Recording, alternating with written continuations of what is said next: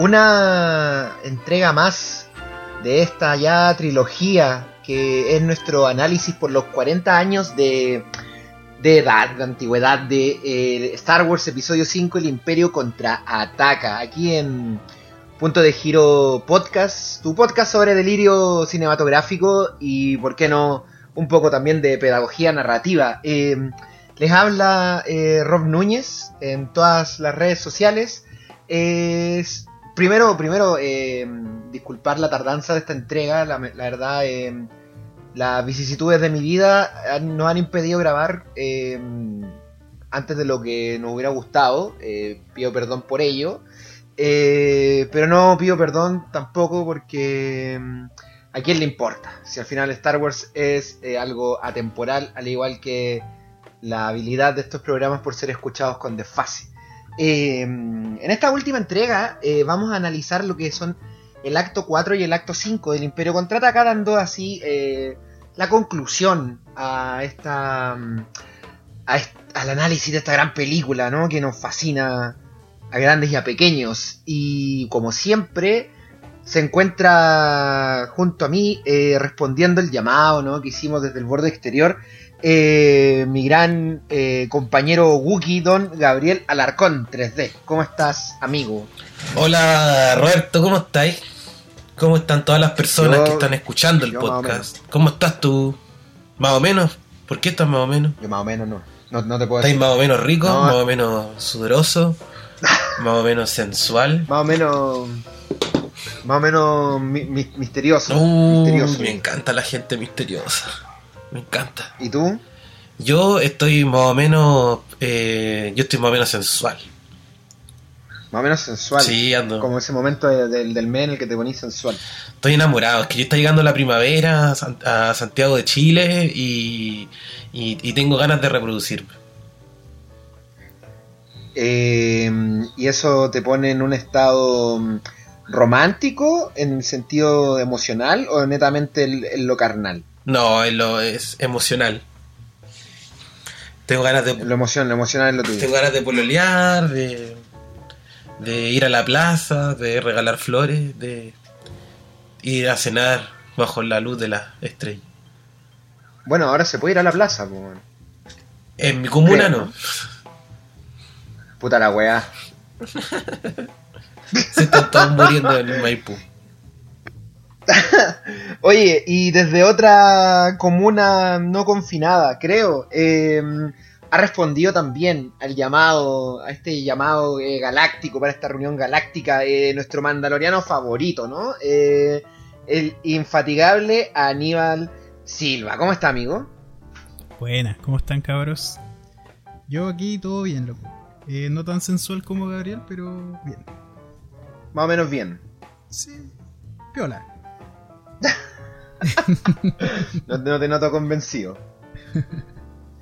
Pero bueno, em, oigan, y lamentablemente parece que eh, nuestro amigo Esteban Font va a permanecer congelado en carbonita por algunos momentos, pero eh, puede que vuelva, puede que aparezca, puede que sea una sorpresa en medio del programa, no lo sabemos. Eh, si nunca aparece, bueno, que la fuerza te acompañe, se hizo uno con la fuerza, quizá aparezca como un fantasma más rato, no lo sabemos. Pero lo que sí sabemos es que al igual que en los capítulos anteriores, más amigos ¿no? de Punto de Giro han respondido a, al llamado y nos han enviado audios contándonos su experiencia, sus pensamientos de la película. Así que ahora eh, pasamos a escucharlos.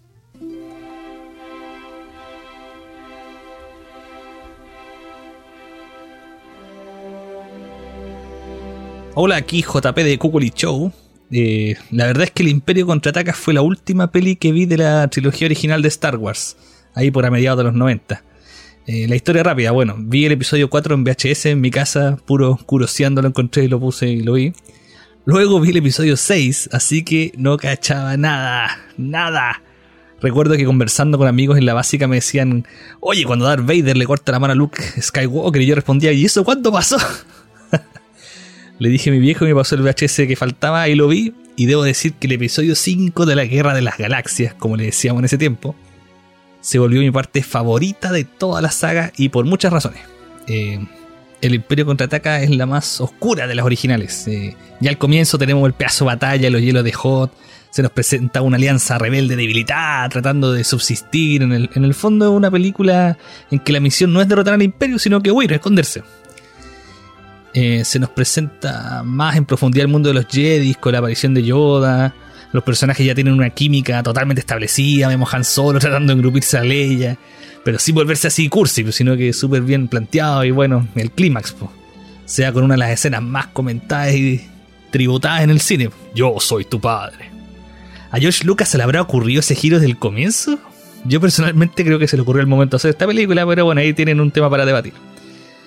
Y bueno, en resumen, para mí es un episodio pensado totalmente como de transición, pero que destaca en todos los aspectos por sobre el resto de las películas de la saga. O sea, para mí una obra maestra.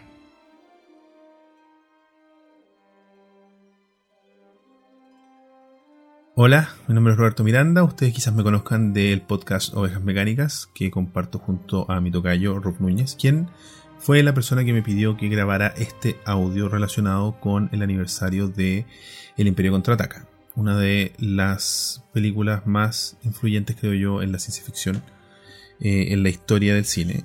Eh, para mí, personalmente, eh, tiene muy buenos recuerdos esta, esta película porque no, no, creo que no, no existe una película más icónica en el universo de películas, digamos, geeks, por decirlo de alguna forma, de películas de nicho, entre comillas, en ese momento nicho, ahora ya no son nada de nicho, donde se vieran tantas cosas, donde se crearan tantos elementos de conflicto donde se resolvieran cosas, donde se mostrara que los conflictos van creciendo a un nivel que, bueno, se venían desencadenados en, el episodio 6. Eh, tuvo mucho secretismo al momento de su, rodaje. Yo en algún momento estuve muy fascinado con, ese aspecto, con el hecho de que tuviera un nombre clave de Blue Harvest, se llamaba. Eh, que era el nombre de rodaje para que no se filtrara nada. Había de todo, desde elementos de producción, gorras, sillas, etcétera, etcétera. Todo para evitar las filtraciones. Eh, también existían eh, mucho misticismo sobre lo que se iba a ver ahí. Y claro, ¿por qué tanto secretismo? Porque en efecto, en efecto, y hay spoilers para la gente que no quiere escucharlo. Eh, se revela que efectivamente Darth Vader es el padre de Luke en una de las escenas, y si no la escena más icónica del cine de, de todo tipo, no solo de fantasía o de, ciencia ficción. Eh, tenemos eso, tenemos los desarrollos de Han y Leia como pareja, tenemos a Boba Fett en un rol mucho más presente, mucho más protagónico, eh, la aparición de Lando Calrissian, eh, muchos como muestras de distintos lugares de la galaxia que hacían que este mundo creciese y se hiciera tangible. tenemos también elementos más menores en el sentido del, crecimiento que tiene Luke con su entrenamiento con Yoda como persona y como Jedi propiamente tal. Eh, la aparición de, o sea, desde la primera escena, desde el primer, primer eh, como conjunto de escenas de, la película, cuando está Luke eh, varado en la nieve y recibe una visión de Obi-Wan para que toda la cuestión y aparece este monstruo gigante como un Yeti que no me acuerdo el nombre todo lo de la película todas las escenas todo tiene algo que es o muy recordable o muy importante para la misma saga tenemos la escapatoria desde Hot bueno la propia secuencia de los AT-AT eh, o ATST ya no sé estoy dudando eh, esa lucha, el, hecho de que rompan el, generador de, escudo y se tengan que ir del planeta. Eh, eh, ahí Han y escapan en, el halcón milenario y se encuentran en una en un asteroide que está habitado por un gusano gigante, ¿cachai? Eh, la aparición, o sea, el, ya lo había dicho al principio, el tema de Boba Fett, tiene muchos elementos que enriquecen el mundo de Star Wars y creo que lo, lo, solidifican. Es una muy buena película del medio, una muy buena secuela, algunos dirían, me incluyo, que es la mejor secuela de la historia. Eh, creo que George Lucas y bueno, él como, como creador, digamos, y, el, director eh, que no fue Lucas, no me acuerdo qué fue específicamente, pero tuvieron muy claro lo que querían mostrar en esta película. Y, y como te digo, para mí significó el momento donde Star Wars se transformaba en algo más trascendental.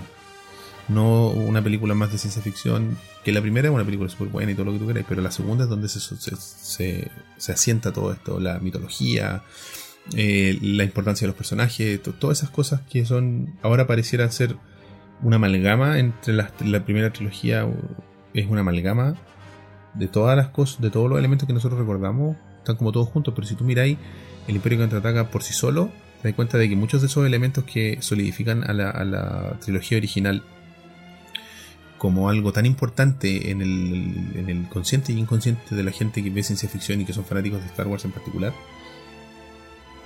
se concentran demasiado en esa película. O sea, está muy bien hecha, está muy bien logrado todos los conflictos para la peli para el año que era. Eh, así que muy buena, o sea, yo soy tu padre, pues weón. Eh, ¿Qué más puedo? Al final, eso es básicamente. Creo que el Imperio contraataca es literalmente el padre de todas las otras partes de la saga de Star Wars. Y no se la pueden perder si es que no la han visto. Y tampoco se la pueden perder si ya la han visto y la tienen que volver a ver.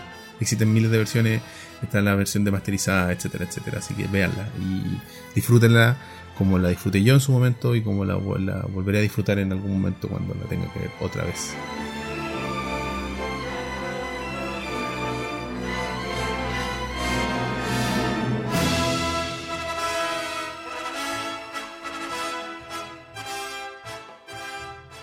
Esas eran las opiniones de eh, Juan Pablo Carvajal de mm, Kukuli Show, un gran fanático de Star Wars que estuvo hace no mucho también eh, jugando en su canal eh, diversos títulos de la franquicia y del cual quiero aprovechar de promocionar el, el- su nuevo podcast que se llama Abre la Muralla, que es un podcast íntegramente sobre Quilapayún y guau, a mí me encanta ese podcast, me encanta su podcast, creo que Mira, es voy a escucharlo. es un producto muy bueno. Abre la muralla, amigos, se llama. Llevan, al momento de esta grabación, llevan cinco números ya publicados en YouTube.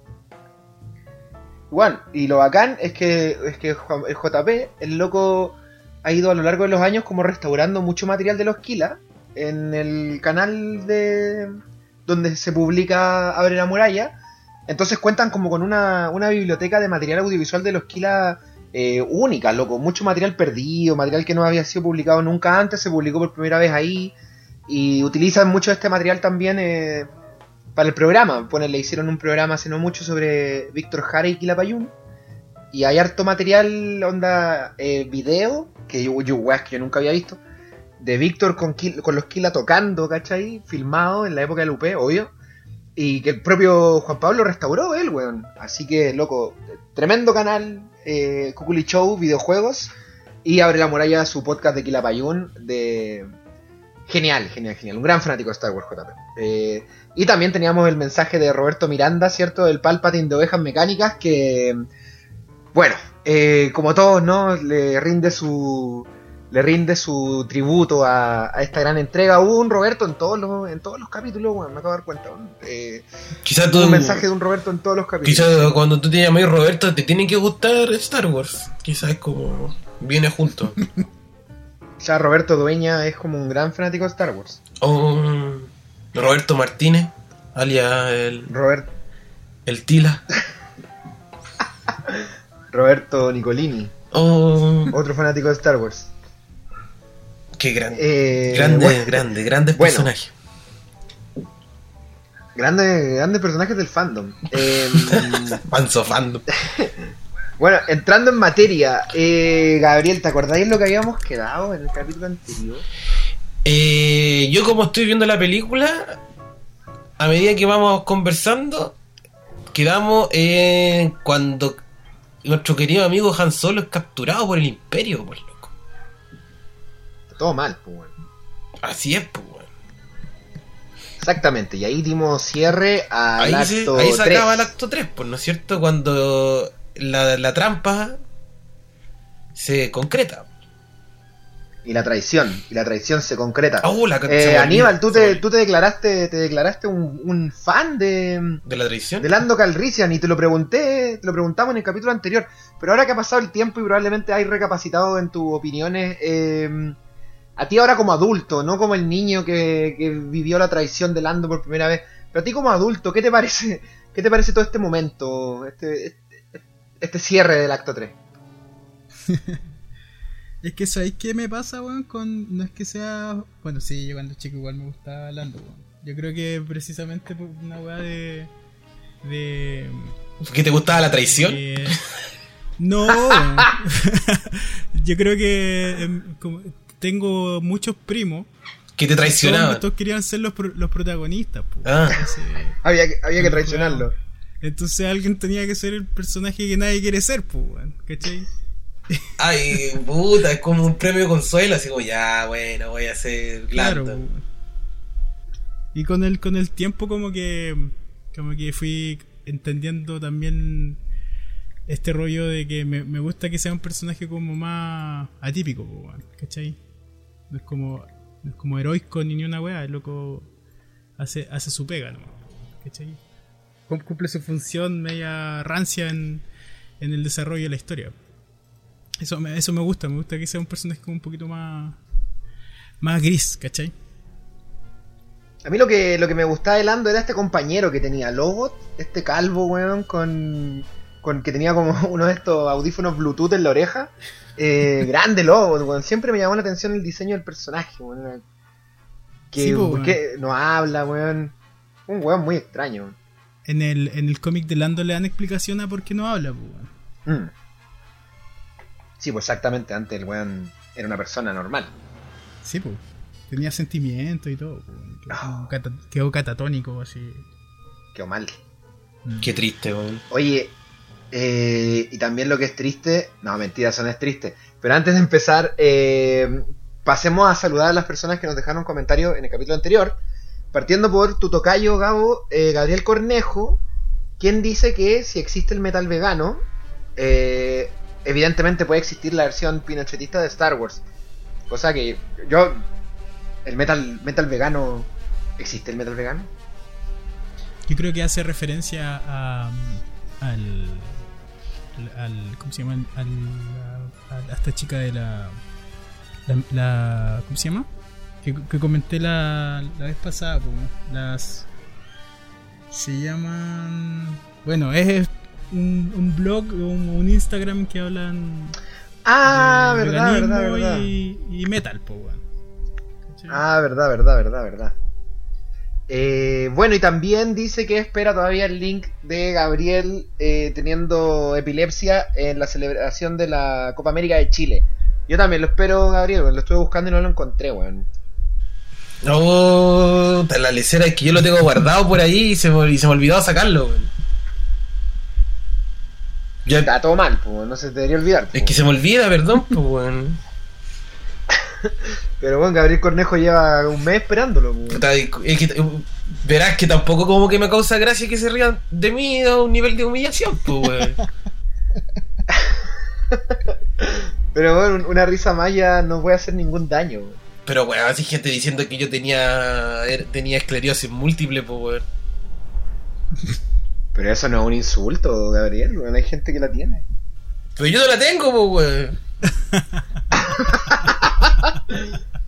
Oye, y nuestro amigo Ian Moon también nos dejó un extenso comentario eh, aportando de que, eh, bueno, Tripio cuando es destruido es porque también sigue el sonido de una unidad astromecánica, entonces cree que es Arturito y ahí le disparan. Eh, parece que nuestro querido amigo Ian es un fanático de Citripio. Y, y, y también profundiza en lo que para él implica y conlleva la frase de Yoda de no lo intentes, hazlo, que la estuvimos comentando en el capítulo anterior. Eh, en ese sentido yo soy más como Kanan de Rebels y no entiendo mucho la frase. Pero nuestro amigo Ian aquí eh, fue más. eh, es más yodista, este muchacho. Y, y le da una, una lectura también a la, a la frase. Nos deja saludos, ¿cierto? Eh, dice que extraña a Esteban, yo también lo extraño. Eh, A Gabriel le dedica In the Shadows de The Rasmus, porque siempre tira comentarios pesimistas. Y le agradece a Aníbal, quien se saca buenas lecturas de Star Wars. Cuídense. Cuídate tú también, amigo. Eh, y para que se cuiden más aún, nuestro DJ, Alarcón, le va a proceder a dedicar sus canciones. Esta semana les tenemos opening de anime. Oh, mi favorito, weón. Tengo ya que tuvieron dos comentarios, tenemos dos openings. Para eh, nuestro querido amigo Gabriel Cornejo, le tengo Pegasus Fantasy, el opening de el- los Caballeros del Zodiaco. Le recomiendo especialmente la versión cantada por por Jade y Ay, se me fue el nombre de este bueno, lo debía haber tenido anotado. eh, Del. Ayúdame, Roberto, el del que canta el- la canción de Dragon Ball, el de Dragon Ball Z. Que un. Eh, Adrián Barba, No, el otro, el otro. El. el chileno. Ricardo Silva. Ricardo Silva. Ricardo Silva. Del opening de Pokémon. No, el. El Hat. El. el ¿Ese? Ah, ya, ya, ya, ya. La versión de Pegasus Fantasy que, eh, que con- eh, cantan esos dos, demasiado buena. Y ¿Cade canta Pegasus Fantasy? sí, pues tienen una versión que sacaron en un para un para los fanáticos, pues. Pero Oh, cualquier versión de Pegasus Fantasy igual es altamente recomendable. Gran opening de Los Caballeros del Zodiaco. Creo que es mucho mejor te pasó que- Los que te- Guardianes del Universo. Yo no, yo, yo, no, yo evidentemente no cachaba que Pegasus Fantasy era el opening real, pues, weón. Hasta que después vi Caballeros del Zodiaco ya en la universidad, weón. Y ahí caché que la weá tenía otro opening, weón. Puta, no, a mí, yo, mi- los, mis amigos traicioneros. de- o sea, yo, yo, yo que me comportaba como un Lando, un Lando de los otaku. Mi, ami- mi amigo, mi querido amigo Francisco Coria, cuando tenía 15 años, no, cuando tenía yo 14, él me enseñó, me mostró los Caballeros del Zodiaco de nuevo y él tenía la versión eh, subtitulada con Pegasus Fantasy de la weá y le encantaba Pegasus Fantasy. Y. Japonés. Japonesa, pues. Como que con los gritos y toda la weá, pues. Y ahí, ahí fue cuando llegamos hasta la saga de Hades, pues. Cosa que no pasó en Chile, weón. En la TV abierta. No, no, po. Y para nuestro querido amigo Ian, Ian Moon, le tenemos al, al, al maestro, al incomparable, Adrián Barba.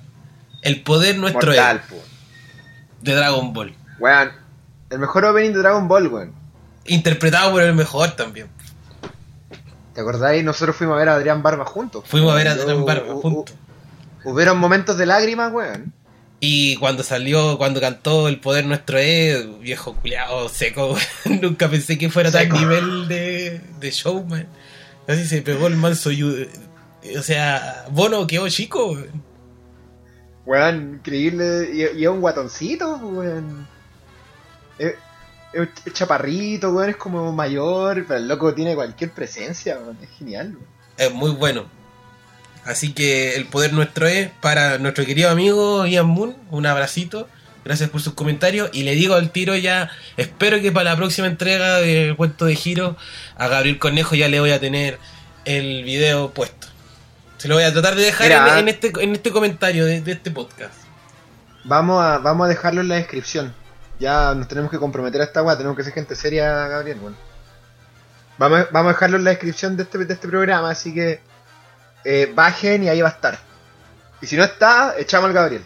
Lo echamos de esta weá. Se acabó. Bueno, No, mentira, no, mentira, weón. No, no te echamos, no te echamos, weón.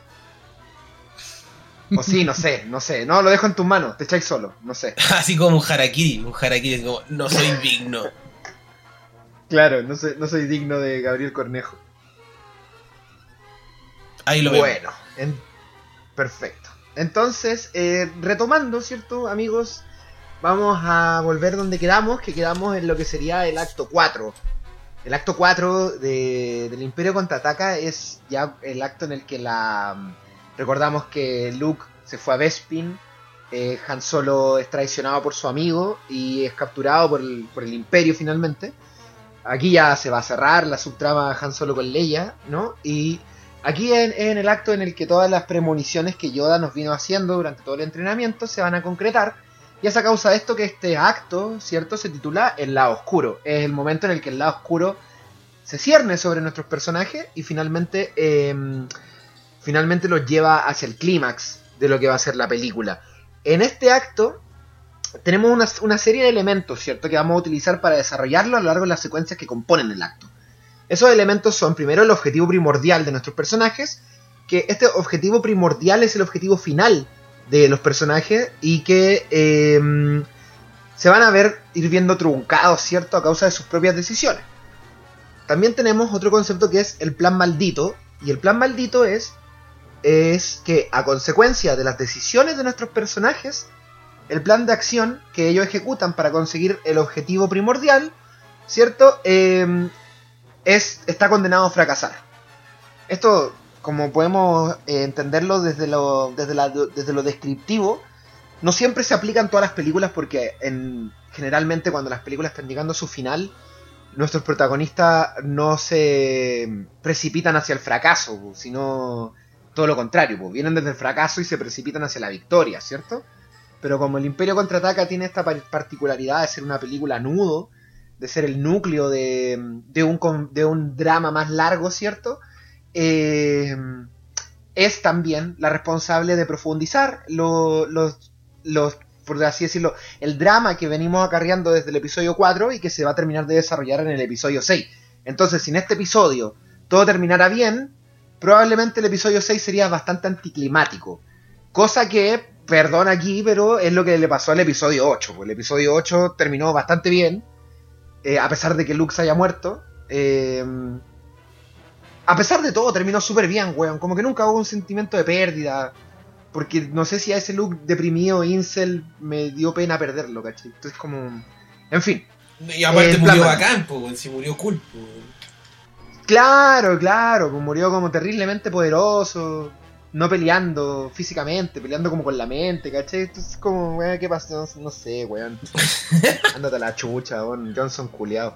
La, bueno, el siguiente elemento, eh, la oposición, Había Diga. faltado de eso, weón, en estos análisis, weón. un poquito de rant contra Ryan, sí, bueno. Oye, eh, Kathleen Kennedy eh, dio una entrevista eh, esta semana, la semana en la que grabamos el podcast, y se le consultó sobre la trilogía de Ryan Johnson, pues, weón. Y evadió, weón.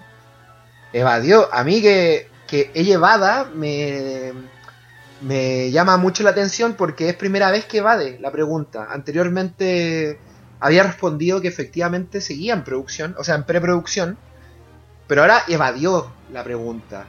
Y eso puede que para los que no somos fanáticos de Ryan Johnson sean buenas noticias. En fin, no viene el caso. Eh, el siguiente elemento es la oposición autoimpuesta. Acá nuevamente vemos que esto no ocurre, estos elementos pueden no estar en una tradición, en una narración tradicional, pero que también son herramientas que pueden servir para darle un giro de tuerca a sus propios relatos, ¿cierto? Para relatos que los espectadores puedan crear o para entender por qué ciertas películas se sienten tan frescas, ¿no?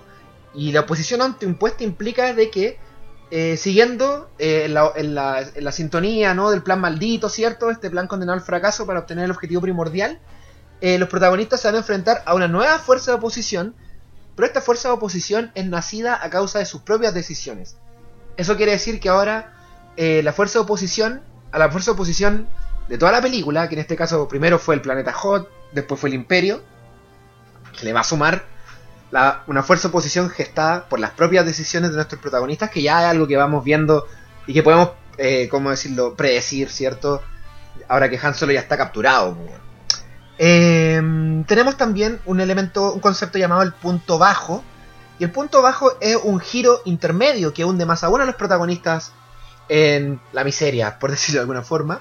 Y el plan final, que los protagonistas, el plan final es eh, la ejecución de las acciones que surge tras el fallo que, o el fracaso que tienen los protagonistas en el punto bajo y los impulsa a realizar una última proeza para sobrevivir. Y esta última proeza, ¿cierto? Es la última decisión, que es el último punto de giro del acto, y que eh, termina por cerrar el crecimiento del desarrollo dramático del personaje. Probablemente cierre todas las tramas, menos la trama central, que se va a cerrar en el último acto, y que nos deja eh, el camino, ¿cierto?, despejado para un epílogo, y para cerrar la trama principal, que como vemos falta mucho todavía para que se cierre. Entonces, entendiendo estos conceptos, ¿les quedan más o menos claros estos conceptos, cabros? A mí muy claro. Sí, clarísimos. Maravilloso, porque eh, aquí nos vamos a ir a eh, la secuencia número 9 de la película, la que mm, nuevamente, cierto, hacemos gala aquí de punto de giro, identifi- no, algo, que, algo que es nuestro sello de, de calidad, weón, en la creatividad en los títulos. La secuencia 9 se titula El Pozo de Carbonita, no sé qué va a pasar aquí. Pero... eh, Ah, spoiler alert. Lo que sí que es, es que instala cierto las reglas con las que se va a jugar en el acto.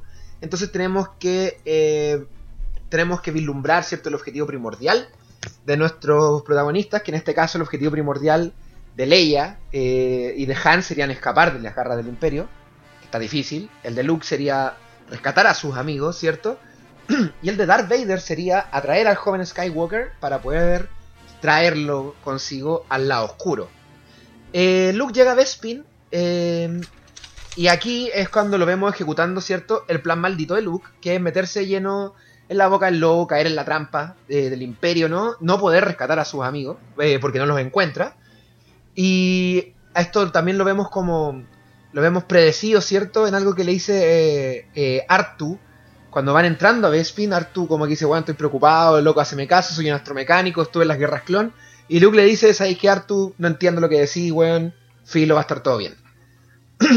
Por otro lado, eh, Chewbacca se encuentra con los restos de Citripio, ¿cierto? Como en este... O sea, no, Chewbacca eh, se dispone a arreglar los restos de, Citripio porque ya... Ya están. Y mientras Han Solo eh, es sometido a tortura. Fue en esta cámara extraña, ¿cierto? Que le tira chispita.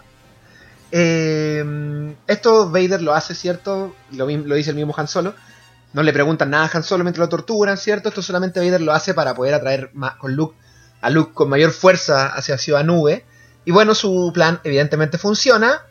Porque, porque Luke llega a Bespin, como ya dijimos. Pero algo que quizá cambia y quizá abre una pequeña subtrama. Es que Lando Calrissian le ofrece resistencia a Darth Vader. ¿Cierto? Cuando le, le dice que, la, que Leia y el Wookiee como que se van a quedar bajo su custodia, porque ese era el plan. Y Vader parece. no le confirma, tampoco le niega. Y Lando tiene ahí un cruce de miradas, ¿cierto? Con su amigo Lobot, porque parece que se los están cagando. Eh, es todo muy oscuro. Es todo muy oscuro. Es todo, muy. No hay luces en este momento de la película, ¿cierto? Tripio vuelve a estar activado. Y el grupo es reunido otra vez. El grupo sin Luke es reunido otra vez, ¿cierto? Eh, en esta escena en la que Lando entra, entra a la celda y Wu- eh, Chewbacca se lo trata de pitear, ¿cierto? Eh, Lando le informa que Leia y Chewie van a ser liberados y que Vader quiere a alguien llamado Luke Skywalker. Y ahí, bueno, evidentemente confirmamos, ¿cierto?, la trampa de la que Yoda nos había advertido. Eh, y bueno, esta, esto, este, este momento, ¿cierto? Esta, esta reunión terrible, esta tortura, eh, Tripio que no se puede armar, Tripio hecho mierda, vemos a Chewbacca muy herido emocionalmente. Todo esto es lo que llamamos la oposición autoimpuesta, que es un- una fuerza de oposición que es ejercida sobre los protagonistas a causa de sus propias decisiones, de sus propias malas decisiones, ¿cierto? Eh, siguiendo, ¿cierto? Con el plan de Vader, vemos la preparación de la cámara de carbonita, la cual va a ser utilizada para llevar a Luke eh, ante el emperador y que eh, Vader le dice, eh, bueno, Lando le advierte de que no sabemos si la carbonita va a funcionar, entonces Vader le dice que la van a probar con Han Solo, porque tiene que funcionar sí o sí. A mí esto igual me llama la atención, en el sentido de que dentro de la narrativa de los personajes no era... ¿Cómo Boba Fett planeaba llevarse, llevarle a Han Solo a, a Jabba de Hutt? Y para responder esa pregunta, eh, creo que tenemos a nuestro propio Boba Fett, creo que acaba de entrar. Está ahí, Esteban, ¿no? ¡Oliwi! ¡Éjale! ¿Cómo están? Buena. Hola, hola. Oye, perdón. Perdón por el atraso, loco. Perdón. Estaba donde, donde mi sobrino, estábamos almorzando, entonces lo estaba pasando bien. Estaba jugando y se me pasó la hora, weón. Está todo bien, amigo, no se preocupe. Han Solo ya fue capturado igual. Oh, qué bien. En- per- perdón, actualícenme. Estaban hablando de, de Han Solo que ya, ya. Sí, amigo, mira, vamos en. eh, Lo están prepa- están vamos preparando en la- la... la secuencia 9.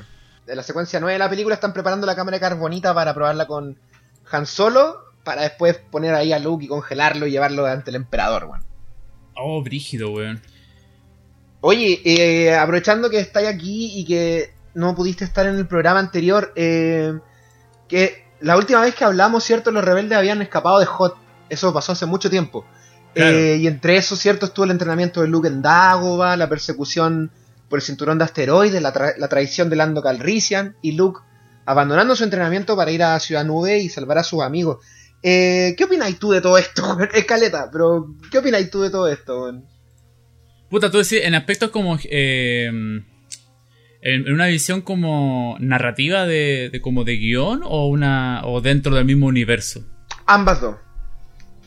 creo que me me parece más interesante el hecho de como mm, voy a plantear como más o menos como en la, época ¿cachai? que estamos hablando de como es la segunda película de Star Wars o sea me estoy poniendo en el imaginario en el cuerpo de un, joven de los años 80 ¿cachai? que está viendo eso está siguiendo la, línea de Star Wars cuando nos encontramos con, todo ese proceso como de situaciones em, límite de los personajes Siento que, que- eso es lo que nutre mucho más la, la película y la misma saga, porque es la primera, el primer indicio donde nos muestra el caos completamente de una, de una película de ciencia ficción. Creo que no, no, no, no me atrevería a ser como tan audaz de decir que es eh, una de las películas de ciencia ficción donde tiene más tratamiento eh, narrativo y conflictivo, ¿cachai? Pero siento que en esa época, por algo Star Wars fue tan potente, porque eh, el Imperio Contraataca eh, se, se marcó por eso, se marcó por, por el hecho de que, de que se desató todo un caos en, en plena película, ¿cachai? Que desde inicio hasta fin, ¿cachai? Entonces, mm, nada, me parece así como... como novedoso. Por eso digo, como si, si yo me pongo en el, en el, en el, en el cuerpo de un, de un joven del año 80 viendo esta película, ¿cachai? Que creo que esto no, no, no se había visto tanto antes, ¿cachai? Y ahora, y ahora viéndolo también como, como, por un lado como guionista, por otro lado también como, como narrador, eh, narrador de, con imágenes, ¿cierto? Que finalmente eso es lo que hacen los directores y los montajistas. Eh, ¿Qué te parece también esta, esta decisión de, la, de, lo- de los guionistas, del guionista, de la película, de, de que pareciera que los, que a diferencia de, del- de los relatos clásicos, ¿cierto? Como que los, los protagonistas aquí no aprenden de sus errores, a pesar de las advertencias que se les dan, a pesar de, de que tienen, en el caso de Luke con Yoda, tiene gente más capacitada que él, ¿cachai? Y aún así desobedecen, weón. ¿Qué te parece eso como, como recurso narrativo? Al final, eh, es como, es como el, el, héroe debería fallar una vez, pero ya aprendió su error, pu. pero en esta película como que los héroes solamente fallan, pu. Exacto. Eso es. eh, eso es lo creo que es lo novedoso de la película, que eh, en realidad tú, tú vas siguiendo, claro, vas de la mano con, lo, con estos héroes y te das cuenta que, que es una película donde están puro cagándola todo el rato, ¿cachai? Y todos sus errores como que van trayendo cada consecuencia y más consecuencias y tratan de revertir, pero en realidad es cada vez peor, es como cada vez hundirse más la caca, pues, weón. En, en realidad, todos son puras decisiones que te vayan hundiendo más. ¿cachai? Todo, incluso todas las decisiones que, que, que cometieron, por ejemplo, que cometió Han, ¿cachai? Al, al decir, oye, podemos ir a ver a mi amigo Lando, así, uh, compadre, no, ¿cachai? como que, incluso la, lo que ustedes hablaron en el capítulo anterior, pues Leia inmediatamente detectó y dijo, no, esta weá. No, No, me huele que, que- no me huele que esta es una buena decisión, ¿cachai? Eh, Luke, eh, claro, se ve eh, abortada su, su entrenamiento, ¿cachai? Y Yoda y, y, mm, y Ben Kenobi le dice, loco, eh, termina, no... sabemos que el, que el futuro... Sí, el futuro no, nosotros no podemos, no, no podemos adivinarlo, no podemos traducirlo, pero... Pero yo creo que debería quedarte acá para terminar el entrenamiento, ¿cachai? Y el otro weón, no, voy a ver a mi amigo, weón. Pero, loco, ¿entiendes? No, ¿cachai? Como que... las señales a, a todos los héroes le están, le están dando señales de que no tienen que tomar esas decisiones, pero aún así las hacen, ¿cachai? Y cada vez peor, pues, weón, ¿cachai? Sí, pero es bueno eso. Finalmente son los personajes tomando decisiones, pues, weón, que es Y algo es- que, Y se que agradece. habla se, de, un- de una, de una película buena. Se agradece, porque Claro. si no sería como ese meme como de, oye, ¿cachai? Cuando, cuando las decisiones de algunos personajes que dicen, oye, como en, la- en Interstellar, hay un meme que dice Interstellar, papá, quédate acá, bueno, fin, créditos, ¿cachai? Es como lo mismo, weá, como que si, si no hubieran tomado esas decisiones, en realidad no avanza la película, ¿cachai? Entonces está bien que, hagan, que, que hayan cometido esos errores, pues, ¿cachai? Porque al final es la película, por, por eso que el Imperio Contraataca el Imperio Contraataca, porque fueron una unas malas decisiones de personajes que hicieron como des- desencadenar una secuencia de conflictos, pues. Claro, claro, exactamente. No son los personajes saliendo de problemas, son los personajes metiéndose en más problemas. Exactamente. ¿cachai? No, maravilloso, pues, maravilloso. Y, y- y- y- y te genera ese enganche, pues, mientras vas viendo la película, mientras vas avanzando en el acto 1, va pasando al acto 2, el acto 3, te das cuenta que, que va quedando, va siendo peor esta weá, pues, ¿cachai? ¿Qué- en qué- y, y decir, ¿en qué chucha va a terminar esta mierda, ¿cachai? Pero hay, pero hay, hay luces dentro de la sombra también. Pues tenemos esta la, la subtrama de Hanileia, ¿cierto? Que ya a este momento de la película, en el acto 4, ya está terriblemente resuelta. Pues. Ya tuvimos los besos, ya tuvimos. Ambos, ambos cedi- terminaron de ceder, ¿cierto? Claro. Y. Y bueno, tuvimos ese, ese momento que te lo perdiste, weón. Ese momento eh, dentro del halcón milenario cuando están en la guata del- de la ballena, ¿cierto? Oh, y, sí, weón. y tienen su primer beso y después Tripio los interrumpe, weón. Sí. sí, weón. Puta, me perdí ¿Tú qué- todo eso, weón. ¿Tú creéis que, que lo, pre- lo- lo- lo preguntamos la vez pasada? ¿Tú crees que Han Solo estaría eh, funado en este en estos momentos? ¿Debería Totalmente, ser funado. Han Solo en la Holo Red? Totalmente, pues, weón, sí, ya estaría súper funado, ¿cachai? Ya eh, es, un, es un loco ochentero, pues, weón, ¿cachai? Que, que tiene toda la parada canchera, pues, weón. De, de toda esa, esa parada de winner, pues, weón. Los winners hoy en día están funados, pues, ¿cachai? Pero, también igual es- se también quiere, es un, igual, un winner buena onda, o es sea... un- exactamente, es un winner es- buena onda, en- ¿cachai? Tampoco engañó a la princesa, pues, weón. No, pues, no, pues, pero él, él, él loco que, que, que te lo pilla en un bar y te jotea. Básicamente eso. ¿no? Es- es- estamos, estamos claros, pues si Leia hubiera estado ahí sentada, el llega y dice, hola, ¿qué onda? ¿Cachai? es lógico. Pero está bien igual, o sea, no sé si está bien en realidad, pero él, son los 80, weón, yo sigo insistiendo, son los 80, ya, no sé, weón. Mira, Ah. yo me quedo con la, con la tranquilidad de que Leia igual siente cosas por él, weón. Sí, Pero, sí, weón. pero. Oye, y, y, bueno, no, no quiero adelantar, pero cada vez que, que, avanza la, la película, de- debo, debo sacarme el sombrero con la actuación de Carrie Fisher, weón, porque siento que, que la, la interpretación de ella en relación a, la, a la situación amorosa que tiene con Han Solo, ¿cachai? Que sería con el personaje de Harrison Ford, eh, me parece notable la interpretación de Carrie Fisher, weón. Es una. es- el dolor de ella se nota. Lo, trabaja perfectamente en interpretación. Que ahí yo creo que más adelante lo vamos a ver. Eh, dándole la- las luces y esos detallitos hasta el final, pues, hasta el final del capítulo. Sí, puede ser, no sé si por la por el mundo patriarcal en el que vivimos, weón, o porque la luz que, que proyecta el carisma de Harrison Ford es demasiado fuerte, pero creo que hace muy poco me di cuenta de lo bien que actúa Carrie Fisher en el Imperio, weón. Sí, weón. Es, es notable. O sea, el, lo que yo. que lo que yo dije en un principio del, el- del, acto 1, que la interpretación de ella cuando está en silencio. Después notamos que ese, ese acto de silencio en interpretación se, se presenta más adelante y es, es notable, weón. Es, es, es increíble como. Cómo palpa esa emoción a través del silencio, la Carrie Fisher. No, es notable, weón. Me encantó. Es muy buena, Es- weón. Es muy buena Mm. ella, weón.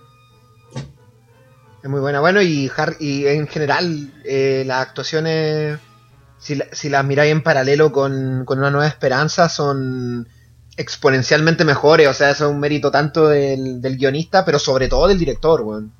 Totalmente. Totalmente. Incluso el Mark Hamill creo que act- no actúa tan plano. No sé, como que en Una Nueva Esperanza igual es cualquier weá, pero aquí claro, es bastante po. bueno. Eh, de hecho, como que es, es muy de teleserie en, en- en La Nueva Esperanza, pero acá, acá eh, eh, tiene un, un- un quiebre, pues, weón. ¿cachai? Sí, Un momento en la caverna. en la caverna. Y bueno, no me quiero adelantar con las interpretaciones porque, claro, vamos por pasos. Entonces no quiero adelantarme con, con el, el spoiler del, del, del cine mundial. ¿cachai? Como el gran spoiler, gran, pues. Que ahí también la interpretación es, es notable, pues, weón. Bueno, quedamos entonces en que eh, Vader le dice a Calrissian de que van a probar el pozo de carbonita con, con Han Solo. Y les comentaba, eh, ¿cómo planeaba Boba Fett llevarse a Han Solo, weón, antes de la idea del pozo de carbonita, weón? Como que se lo, lo plan- planeaba llevárselo como esposado. Yo creo, ¿qué más? Si, tienen como esta esposa así como. como bien. Bien así como electrónica, así grande. También le podría haber puesto como un pulso electrónico, así, haberlo dejado así quieto. Como lo que hacen en. en Thor Ragnarok. No sé, no lo muestran, quizás podrían haber inventado esa wea. No sé, existen mil formas para llevarse un weón para la casa. weón. Sí, pues ¿por qué buscaron la manera más difícil? O sea, yo encuentro que no es la forma más bacán de la wea, pues. Igual. Sí, pues, es pa- Es, es dramática igual. Que, Igual el. que Harrison Ford quería que muriera Han Solo, weón. Claro. Sí, igual Ah, el. buen dato. Igual Sí, el. Igual. Igual te habla del personaje de, de Vader, porque Vader le pone la pata encima a Boba Fett, pues le- el Boba Fett le dice no me sirve muerto y el otro lo queda mirando así como, ¿y a mí qué, wea? ¿Me importa que tu caga de... Yo si quiero lo mato, pues. Como que le dice, si te lo mato, te lo pago, me da lo mismo. Sí, pues así como... así- Rompe, rompe paga. Sí, pues así como me da lo mismo tu, tu volada. Si, le pone la pata encima Vader, pues tú lo miráis. Y, el, y, y, y Boba Fett se tira su su pasajero de, de, de, de micro chilena o Transantiago, pues, así como. Pues su, oye, abre la puerta por debajo por detrás, pues así, escondido entre la. Pero él se la tira así como, no, así como, no me sirve muerto, pues amigo. Así como, él le tira el palo nomás, así como, Claro. El loco- Vader como mandando a todo loco, no, prueben esta weá con el loco y, y Boba Fett al final de la cámara así como, oye, habíamos hablado igual nosotros, no sé si te acordás igual. sí. claro, po. No, pero es que igual se la tira así como. Se la tira como por debajo, igual, pero no se la tira así como, oye, soy que no me sirve muerto y la weá. Como que después de todo así le dice, "Shh, no me sirve muerto, pues weón. Así como. Y dice, "Shh". Así como, ya, tú, vas a poner- tú me vas a pagar la plata. y Vader lo mira así como con cara de. De weón, te pago, tú cagás de. de, de, de- no sé. Eh, prisionero. de- con recompensa, perdón, se me había ido la palabra. Claro, claro. Oye, y una duda que me surge igual, eh, a ustedes cuando la vieron cuando chicos, ¿les pasaban? Va a sonar súper raro esto, ¿le pasaban cosas con Boba Fett, weón? Boba Fett es como el personaje que agarró más fanaticada, weón, a lo largo de, de los 40 años que lleva la película, weón. Eh, pero sobre todo en los primeros, no sé, 20 años, weón. Como que hay todo un... Hay todo un mundo en torno a Boba Fett, weón, y el loco, aparte de esa línea que dijiste tú, creo que no tiene muchas más frases, weón. Es que yo creo que por el símbolo que, representa Boba Fett, weón. Porque también hay un. Hay un cierto gusto imaginario con. con los caballeros misteriosos, weón. Que viene de mucho antes de la, de la- época del spaghetti western, ¿cachai? Que como el de Clint Eastwood, como el, el rubio. Que son estos Claro. personas que no tienen nombre, no se sabe dónde vienen, ¿cachai? Pero los buenos son casa recompensa. Bueno, de hecho, tiene, tiene un sonidito de espuelas Boba Fett cuando camina, pues, Exacto. Está inspi- inspirado en el personaje de la trilogía del dólar, pues. Exacto, exacto. Bueno, no, no por nada el Mandalorian es super spaghetti western, pues, ¿cachai? Sí, pues, bueno. Entonces, Tiene, tiene, pe- tiene, tiene hasta el ponchito, Boba Tiene Fett hasta el poncho, como capita que ¿cachai? tiene.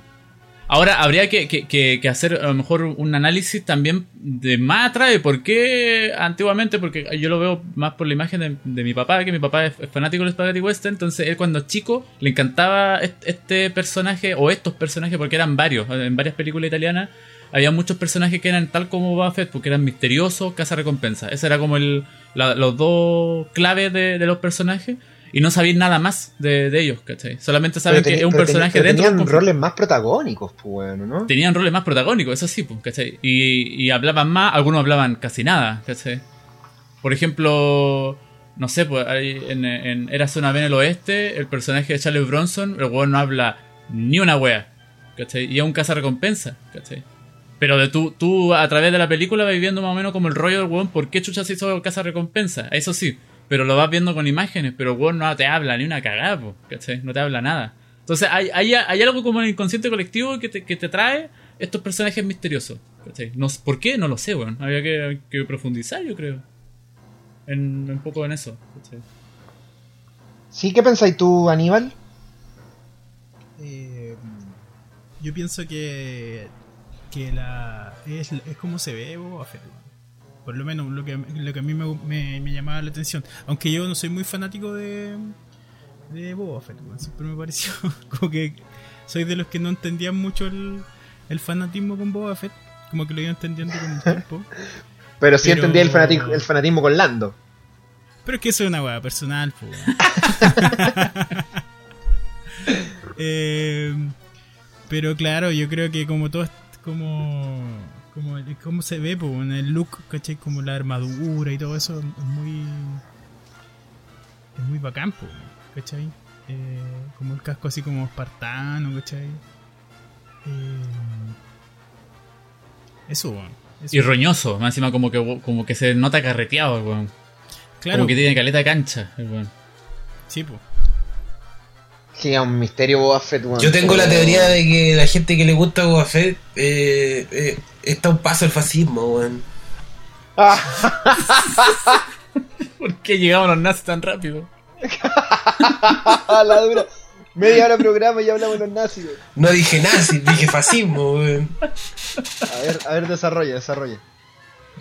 Es que es un personaje re, re malo, weón. Como que te hace pura weón como malas, pues, tal, entonces como que te funcan a la weá y, y una historia sobre la revolución. ¿Por qué te gusta ese coche su madre? Así como. Yo tenía un amigo que le gustaba Boba Fett y el weón terminó siendo Paco, pues, entonces es fácil.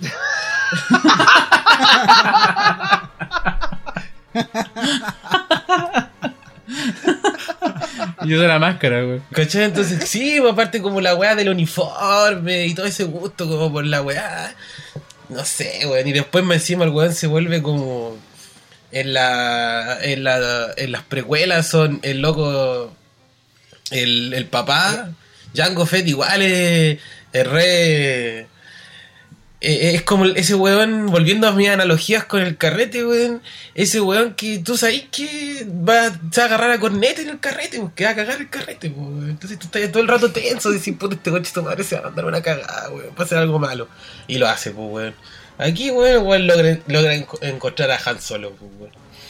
Entonces, venga, ¿por qué te gusta ver eh, y yo creo que sinceramente de que si tú empezáis a, a conversar con alguien que, que, que le gusta Boba Fett, te, te va a terminar diciendo de que la antena 5G pasa en el coronavirus, y va a estar marchando con Miguel Bosé. Sí. y que te vaya a morir porque respiráis tu propio CO2, CO2 del, de, la, con las mascarillas, Oye, pero ¿sabéis qué? Es que me pasa, no, no sé, siento como que... Mm, es que no, no, no sé si de niño, porque yo, yo vi Star Wars en, en TVN cuando era, cuando era cabro, pues, en, en pleno 88, 89, ¿cachai? Y, Coche tu madre, que yo nací y fue el, weón, así. Pero, pero, y en ese tiempo claro, es la misma volada de, de, la introducción de Rabani, pues, weón, ¿cachai? Como que onda, nunca te dijeron los rebeldes, nunca te hablaban de ese concepto, pues, ¿cachai?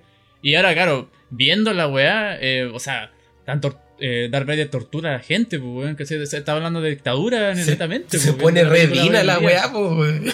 Es súper dina, pues, weón, ¿cachai? Y... Y claro, pero como lo, lo transmitían así en televisión nacional hablando de, oh, y este malvado de Darth Vader, así como si fuese como un cuento de hadas, ¿cachai? Obviamente, ¿qué, vayan a hacer la analogía con dictadura? Siento yo, ¿cachai? Que a mí me pasó esa weá, como que nunca hice la analogía, ¿cachai? Obviamente con los años cuando crecí dije, uh, chucha. Claro, ahora sí, pues. Es, la CNI ahí en, la, en la Carbonita, pues, ¿cachai? Haciendo experimentos y toda la weá, ¿cachai? No sé, ¿cachai?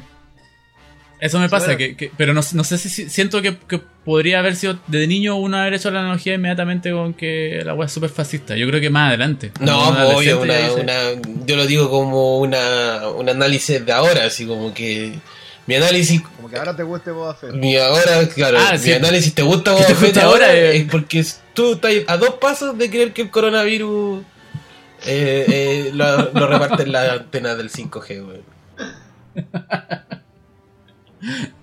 Claro.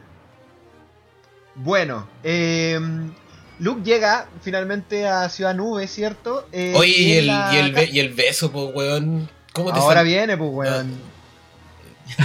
Chucha, weón. Puta, el weón. Ah, pensé que pues, ya, weón. ya, es que no es parte de la misma escena todo eso, weón. Pero si acaba de decir Vader, vamos a congelar a Han Solo, pues, weón. Ya, perdón. Luke llega a Ciudad Nube y. y bueno, eh, no hay nadie, ¿cierto? Y en la cámara de Carbonita está Chewbacca, está la princesa Leia, está Citripio en la espalda de Chewbacca haciéndose el chistoso. Y van a probar eh, la cámara de. van a probar la cámara de Carbonita con Han.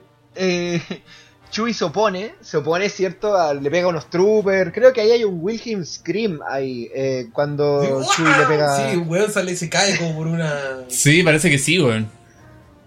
Weón, el loco. Ya, yo sé que no tiene sentido pensar estas cuestiones. Pero Chewbacca empuja a ese Stormtrooper. Ese Stormtrooper como que muere, como que cae a un vacío y la weá. Y no es un vacío, pues es como. Hay, una- hay un peldaño, pues. El weón, ca- el weón cae como. Cae como de un peldaño para abajo nomás, weón. Y es como demasiado. es demasiado dramática la muerte de ese Stormtrooper, weón. Como que nadie moriría con eso. Bueno, en fin, no importa. weón. eh. Son Stormtrooper. Y bueno, y aquí por fin llegamos, ¿cierto?, al final de la subtrama de Han y Leia, cuando ambos, ¿no?, fieles a su estilo, se declaran, por fin, se declaran su amor de forma verbal. Eh, en, la, en la vida, yo creo, eh, al igual que en la ficción, el verbalizar las cosas finalmente como que las vuelve reales, ¿no? Sí. ¿Cierto? Como que yo puedo tener caleta de pena, pero realmente como que la pena no agarra carnalidad hasta que yo no le digo a alguien, pucha, ¿sabéis qué me pasó esto? Y, y la estoy pasando mal. Por eso también, nada que ver saliéndose del tema, pero por eso es tan importante como eh, de declarar las cosas, hablar las cosas, weón. eh, que, la, que, la, que la gente denuncie los, los, los abusos y weá, pues, porque convertirlos en palabras vuelve las cosas reales.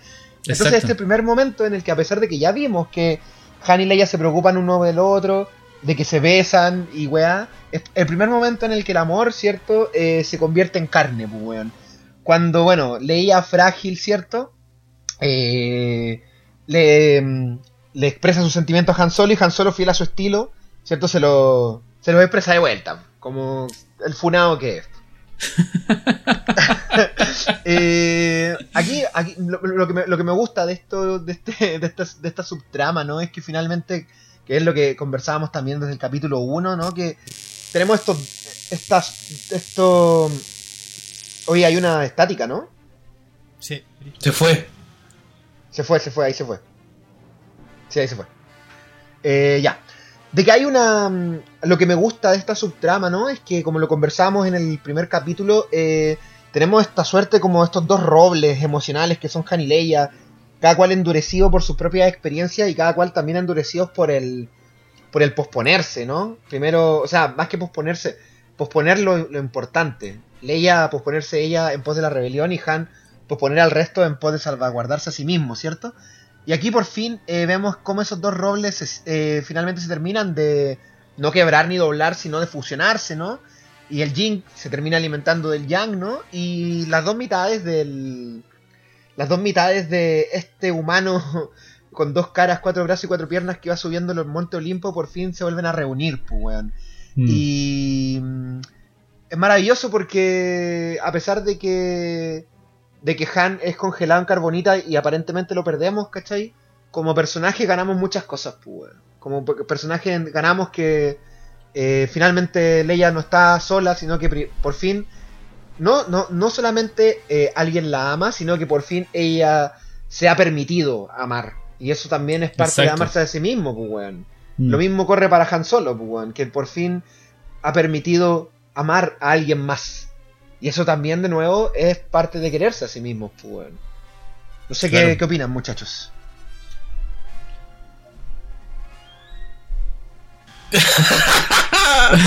Estamos esperando que alguien diga los veo, muy, los, veo, los veo muy intensos, Esteban.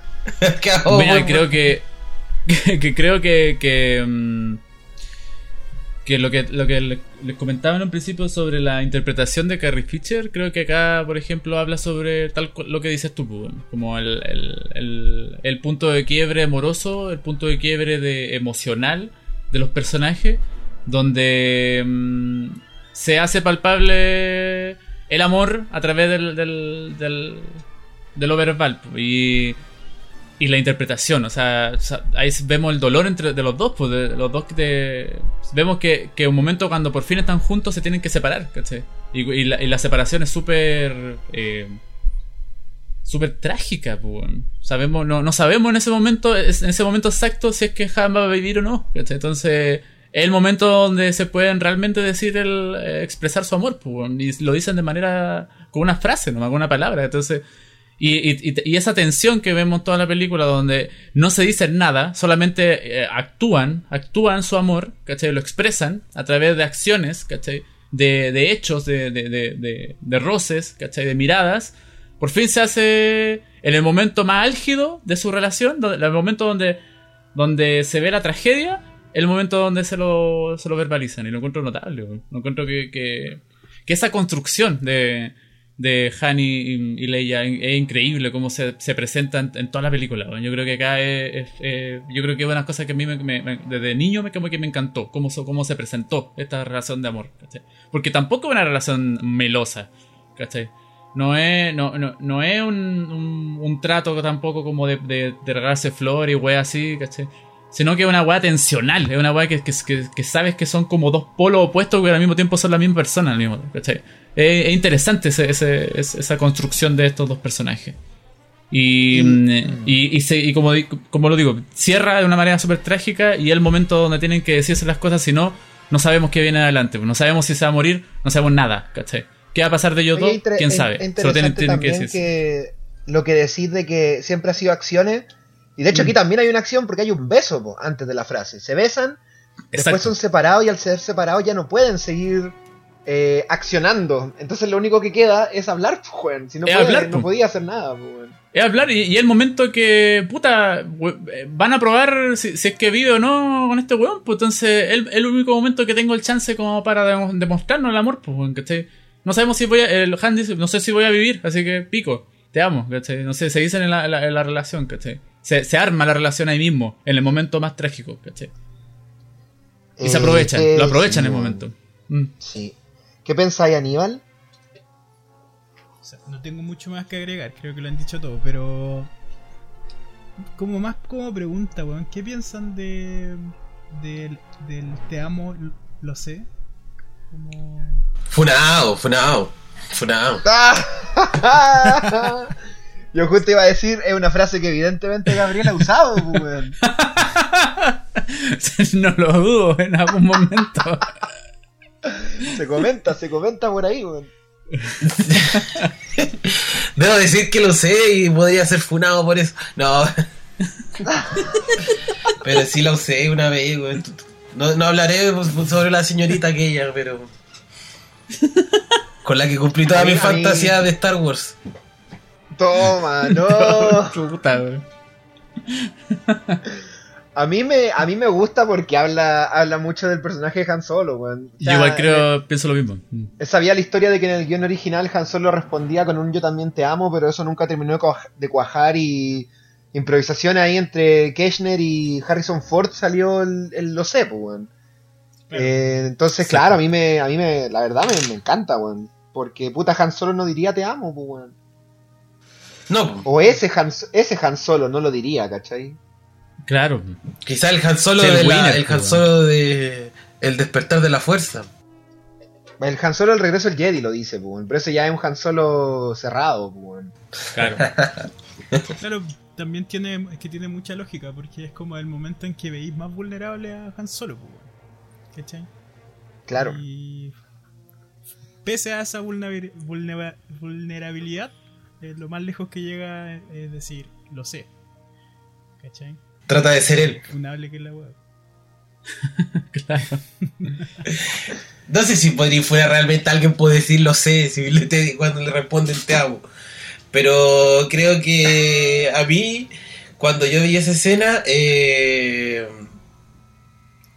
me generaba. Me generó. Eh, puta sufrimiento, weón. Como que ahí yo hecho que creo de niño fueron las primeras veces que empecé a entrar en la tragedia romántica, weón. Y. Y maldita sea, weón. ¿Por qué la gente no puede ser feliz, weón? Porque es tan cruel el amor que no me deja olvidar. Sí, porque la loca le dijo que le, lo ama y se dan el manso beso, weón. Y, y también me gusta esa, ese, ese, ese como, como eh, mensaje que le da Shui eh, Han Solo que le dice, ahora tenéis que cuidar a la a, a Leia tú, pues. Así como, yo estoy finado. Entonces, puta la weá. De, de nuevo, tan frente patriótico Manuel Rodríguez, Han- se pone todo tan, tan listo para el atentado a Pinochet y sale todo mal, pues.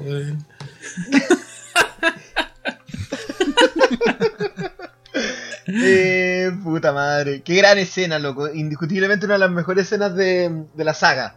Sí. Eh, bueno, eh, el plan resulta, ¿no? Espérate, deja hacer el último comentario. Me encanta eh, que eh, el, esa cuando el loco de, te lo resumo, hace los resúmenes de Star Wars y está haciendo las- el resumen de las precuelas y está recordando el, la guerra de los clones y, y está eh, Anakin hablando todas estas weas, tratando de jotearse a, a Padme, weón. Que no le gusta la arena. y claro, weá, así. Y después muestra eh, esta escena y le dice, oh, que el weón que está contando la weá dice, aprende Anakin, aprende. Y me lo dice con ese tono de argentino que me encanta, weón. Dice, aprende, así como, aprende, po, weón. Así como, esto sí es jotearse una cabra, po, weón. ¿Qué, qué te irá a jotear una cabra con esos diálogos de Anakin, weón? No, y las cabras salen Con- corriendo, po, weón. Entonces le decían acá, no me gusta la arena. Eh, ya, pues, weón, ándate la chucha, weón. Bueno. No, Wea tuya, weón. Es muy al Anakin, weón. Es muy reincel, weón. Es verdad, weón. Ahí, ahí tenía Eh, fascista, po, weón. Ajá. Ahí tenía un verdadero fascista.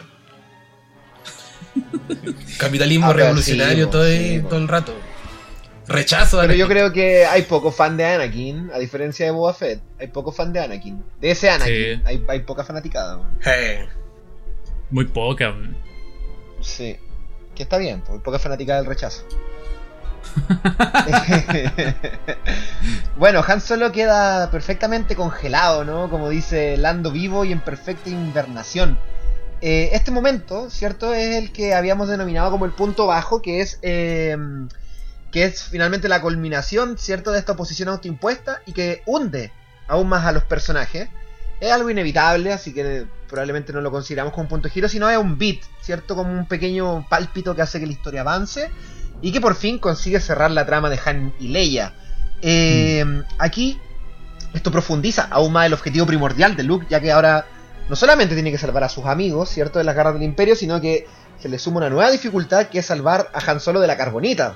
Porque no sabemos qué le va a pasar a este weón, pues. Eh, antes de terminar esta secuencia, eh, Vader se pasa de listo con Lando Calrissian y le dice a sus oficiales de que se lleven a Leia y a Chewbacca al ejecutor, a su nave, mientras él se encarga de Luke. pues. Esto no le gusta a Lando porque Lando ya no solamente no, no conforme con haberse ganado el odio del fandom por haber traicionado a Han Solo, también se aburre de que Vader lo estafe una vez más y eh, gatilla el inicio, eh, ¿cierto?, del plan final, que como les decíamos al inicio de, esta, de este acto, ¿cierto?, este último intento desesperado de los personajes por sobrevivir. Y en este caso el plan final de Lando, que abre también, o sea, que continúa su pequeño arco dentro de esta, su pequeña trama dentro de la película, es traicionar al imperio, ¿cierto?, y liberar a los rebeldes. Eh, con esta tremenda escena, ¿cierto? Se termina la secuencia 9. Se cierra nuestra prolongada tra- subtrama de Han y Leia y se abre una nueva subtrama que es la reivindicación de Lando. Eh, dando paso así a la secuencia 10. Y bueno, si la secuencia anterior se trataba de cerrar la subtrama de Han y Leia, esta secuencia se va a centrar en profundizar, ¿cierto?, el conflicto central de la película, que es el descenso de Luke Skywalker hacia el lado oscuro. Eh, aquí vemos, ¿cierto?, a Luke deambulando al inicio de la secuencia por los pasillos de Ciudad Nube. Eh, se agarra a balazos con Boba Fett y Boba Fett logra escapar. Eh, Leia, tienen ahí un cruce, ¿cierto? Un, un- un imperial pone a Leia como escudo humano, muy maricón. Eh, Muy de la Dina. y claro, y Leia le, le logra lanzar la última advertencia a Luke de que Luke es una trampa y la weá, Luke no escucha, ¿cierto? Y entra de inmediato en la trampa. Este es el punto bajo de la trama de Luke, ¿cierto? Cuando él eh, voluntariamente cae en la trampa del imperio. Y de- bueno, ya filo, sus amigos ya fueron prisioneros, entonces eh, decide enfrentarse a la oposición autoimpuesta, que de nuevo es la oposición que se gatilla a causa de las malas decisiones de nuestros personajes. Y en el caso de Luke es el mismísimo Darth Vader. La batalla comienza, ¿cierto? Eh, en el pozo de Carbonita.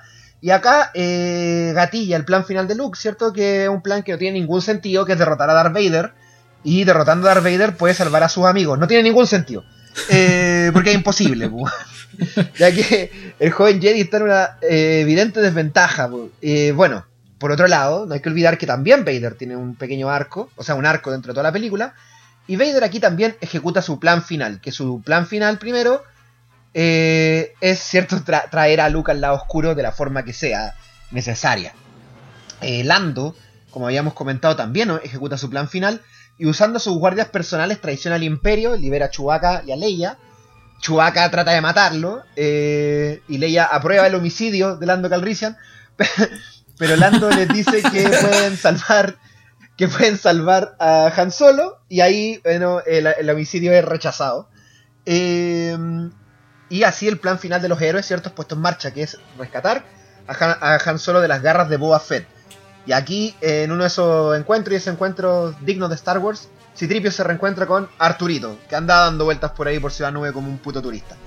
Eh, Fett logra escaparse, ¿cierto? Llevándose consigo a Han Solo. Y ahora los héroes son acorralados por tropas imperiales, el plan final fracasó. Y nuestros héroes tienen que llegar al halcón milenario para poder escapar finalmente de las garras del imperio. Eh, entramos de lleno, ¿no? A la pelea entre Luke y Vader entonces, pues, cabrón. Eh, Luke es bien soberbio, ¿cierto? Como lo ha sido durante toda la película. Le dice a Vader, estoy lleno de trucos y la weá.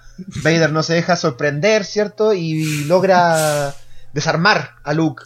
Le quita la espada, ¿cierto? Lo empuja al pozo de carbonita y Vader dice, esto fue muy fácil. Pero Luke logra, utilizando un salto de la fuerza, salvarse de la congelación. Y ahí Vader como que cacha, ah, este niño... Ah, igual tiene truco. Claro, algo sabe, algo sabe, algo sabe. Entonces ya, po, Vader evidentemente se dedica a poner a prueba a Luke. Eh, y mientras combaten, ¿cierto? Eh, a Luke, hemos visto que durante toda la película, ¿cierto? Eh, ha utilizado la inteligencia, ¿no? Para sobreponerse a rivales más fuertes, como primero fue el Wampa, después fue la TAT, en dos ocasiones. Primero con la cuerda, después tirándole una granada para adentro. Y aquí Luke también trata de utilizar su inteligencia, ¿cierto? Para poder eh, ganarle terreno al Lord Sith. Pero Vader es evidentemente más poderoso que él y mientras eh, lo va mm, sometiendo eh, en cada golpe, eh, lo va seduciendo también hacia el lado oscuro y lo termina apabullando, ¿cierto? Con sus habilidades la fuerza. Eh, aquí tenemos toda esta escena que a mí me parecía muy rara para la época cuando Vader como que le tira cajas a Luke, weón. Y Sí. Luke como que las batea, es súper extraño todo eso, weón. Finalmente Vader empuja a Luke por una ventana, weón. Luke cae como a un precipicio, ¿cierto? Y está a punto de ser derrotado. Es todo terrible, es todo muy trágico. ¿Qué les, hasta antes de, esta, de este momento revelatorio, que es lo que continúa obvio, qué les parece el enfrentamiento entre Vader y Luke? Este es como el primer duelo. Este es como el primer duelo real que vemos de sable. duelo real, weón. pues, real, real. Sí, po. Obi-Wan Vader no es como un duelo, weón. ¿Qué te parece a ti, Gabriel? Te noto jocoso. Es que estoy viendo el. que mientras vamos hablando, estoy viendo la, la- Star Wars. Y oye, qué graciosa esta parte de cuando le tira caja, weón. ¿Qué, qué pasa eso? ¿Sí o no? Es Está como mal hecha, weón. como muy así como, ¡ah! Y, y- y hay una caja re maletera, weón, así como que te cae, así como. Es muy gracioso, como que está en un plano general. Y hay otra que le cae en todo el mate, weón. Tiene que haber sido muy gracioso grabar todo eso, weón. Eh, pero.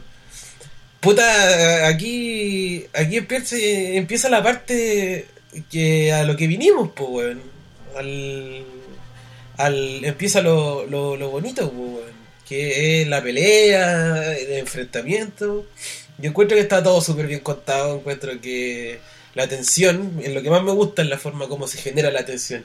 Y, y cómo te la vas, la estás tirando. Yo creo que eso es algo que me gusta de esta parte, es como la vas tirando el, la pelea con, con Darth Vader. Como que empieza y, y, y está calladito todo, Darth Vader aparece arriba esperando a, a, Luke y después empiezan a pelear de a poco y se pasean por todos lados. Puta, una genialidad, culiado.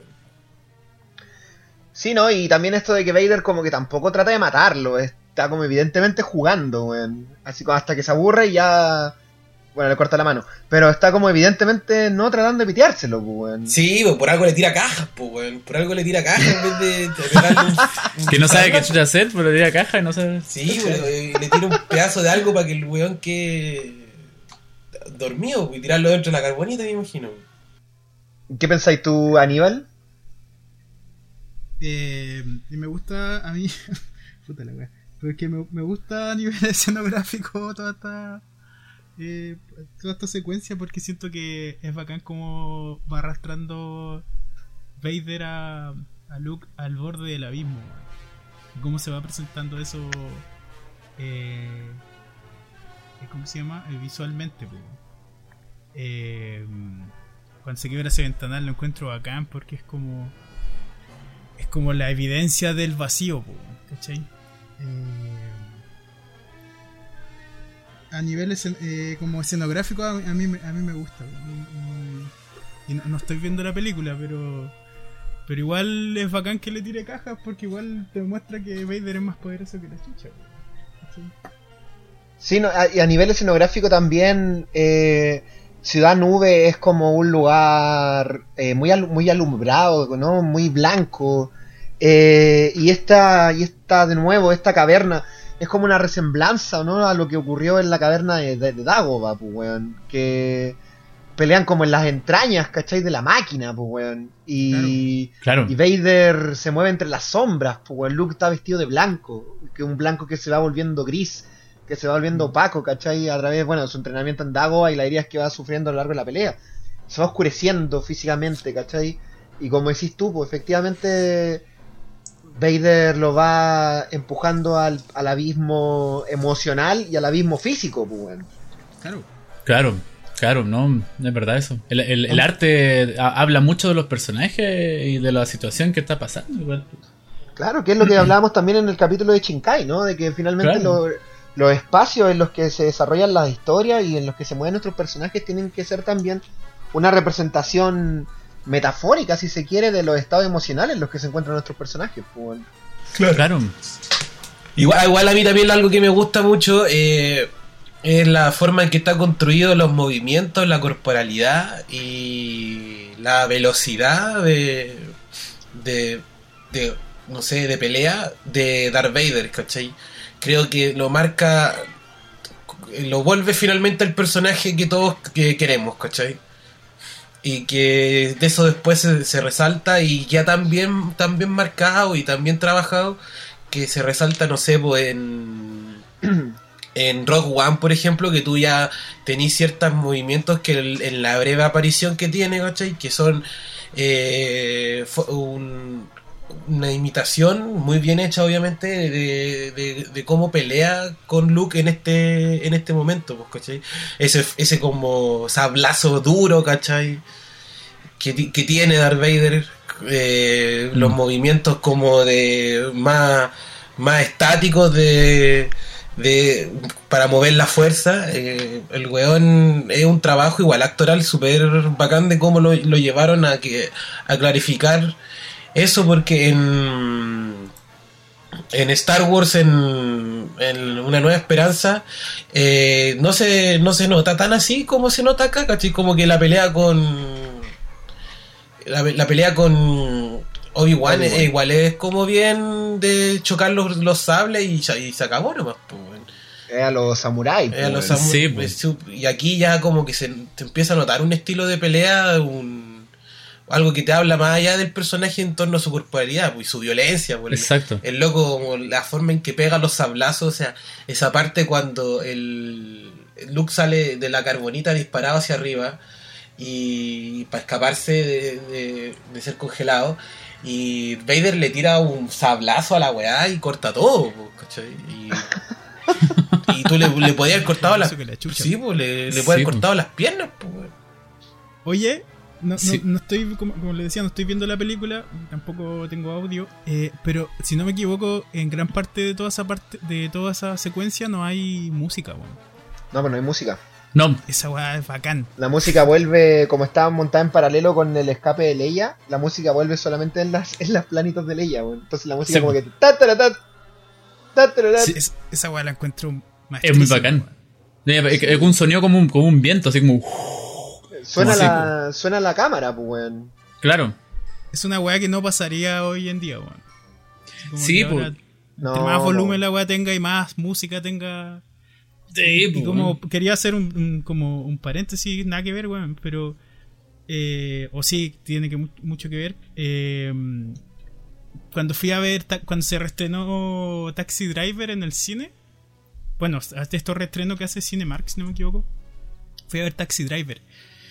Y Bueno. me llamó mucho la atención que la película tiene mucho rato en silencio, weón. ¿Cachai? Y es, es tanto que igual me dio como un poco de sueño, ¿cachai? Pero me llama, me llama mucho la atención el uso de los, si- de los silencios en, en las películas, weón. Y es bacán que en una película de ciencia ficción y todo eso, eh, aún se vea ese elemento, weón, como parte de, Claro. una, na- de una narración, weón, ¿cachai? Que, que también tiene que ver con la época, como el, el uso, el, el silencio también es un recurso musical y, o a nivel de montaje, ¿cachai? Exacto. Sí, pues de hecho como que ese silencio, ese como vientecito y toda esa como, como diseño sonoro en la gran batalla eh, te presenta como también el, el- punto do- donde se encuentran los personajes. O sea, por ejemplo, eh, eso nos no hace traducir a que Luke es el, es el momento donde como, entre comillas, no tiene escapatoria. Es- están solamente los dos y nadie más. Claro. El, el único momento donde uno de los dos tiene que vivir. Como que casi esa sensación te, te, te, te transmite. Mm. La soledad. Así hay, hay un ambiente de soledad donde uno de los dos tiene que sobrevivir. Y es, es tensional. Es súper tensional esa parte. Claro, como que no, no necesita mayor ornamentación más que el, todo el ornamento que hay visual. Claro. Claro, porque podría haberle puesto, no sé, si haces un remontaje y le pones eh, Duel of Fate, ¿cachai? Pro- probablemente probablemente la, la escena gane, ¿cachai? Pero no sé si transmite lo mismo que sin Duel of Fates, pues, weón. Claro. Probablemente Bueno, gane, en- pero no... en- En el episodio, en la amenaza fantasma, creo que también en, en- en la parte final ya del, del enfrentamiento de, de Darth Maul contra Ana, eh, Obi-Wan y Qui-Gon Jinn, eh, no hay música, po. suenan los, los- como los, la- la- las puertas láser que se abren. La espada, sí, pues. Y es pura tensión. po. Y par- vuelve la música cuando Obi-Wan, eh, eh, Darth Maul entierra el sable a, a Qui-Gon. Mm. Qui-Gon. Qué buena, ¿no? Sí, hay, hay todo un...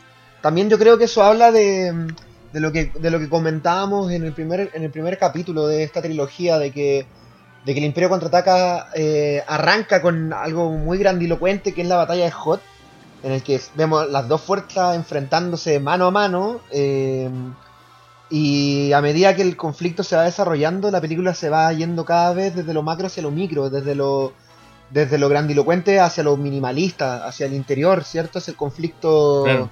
personal.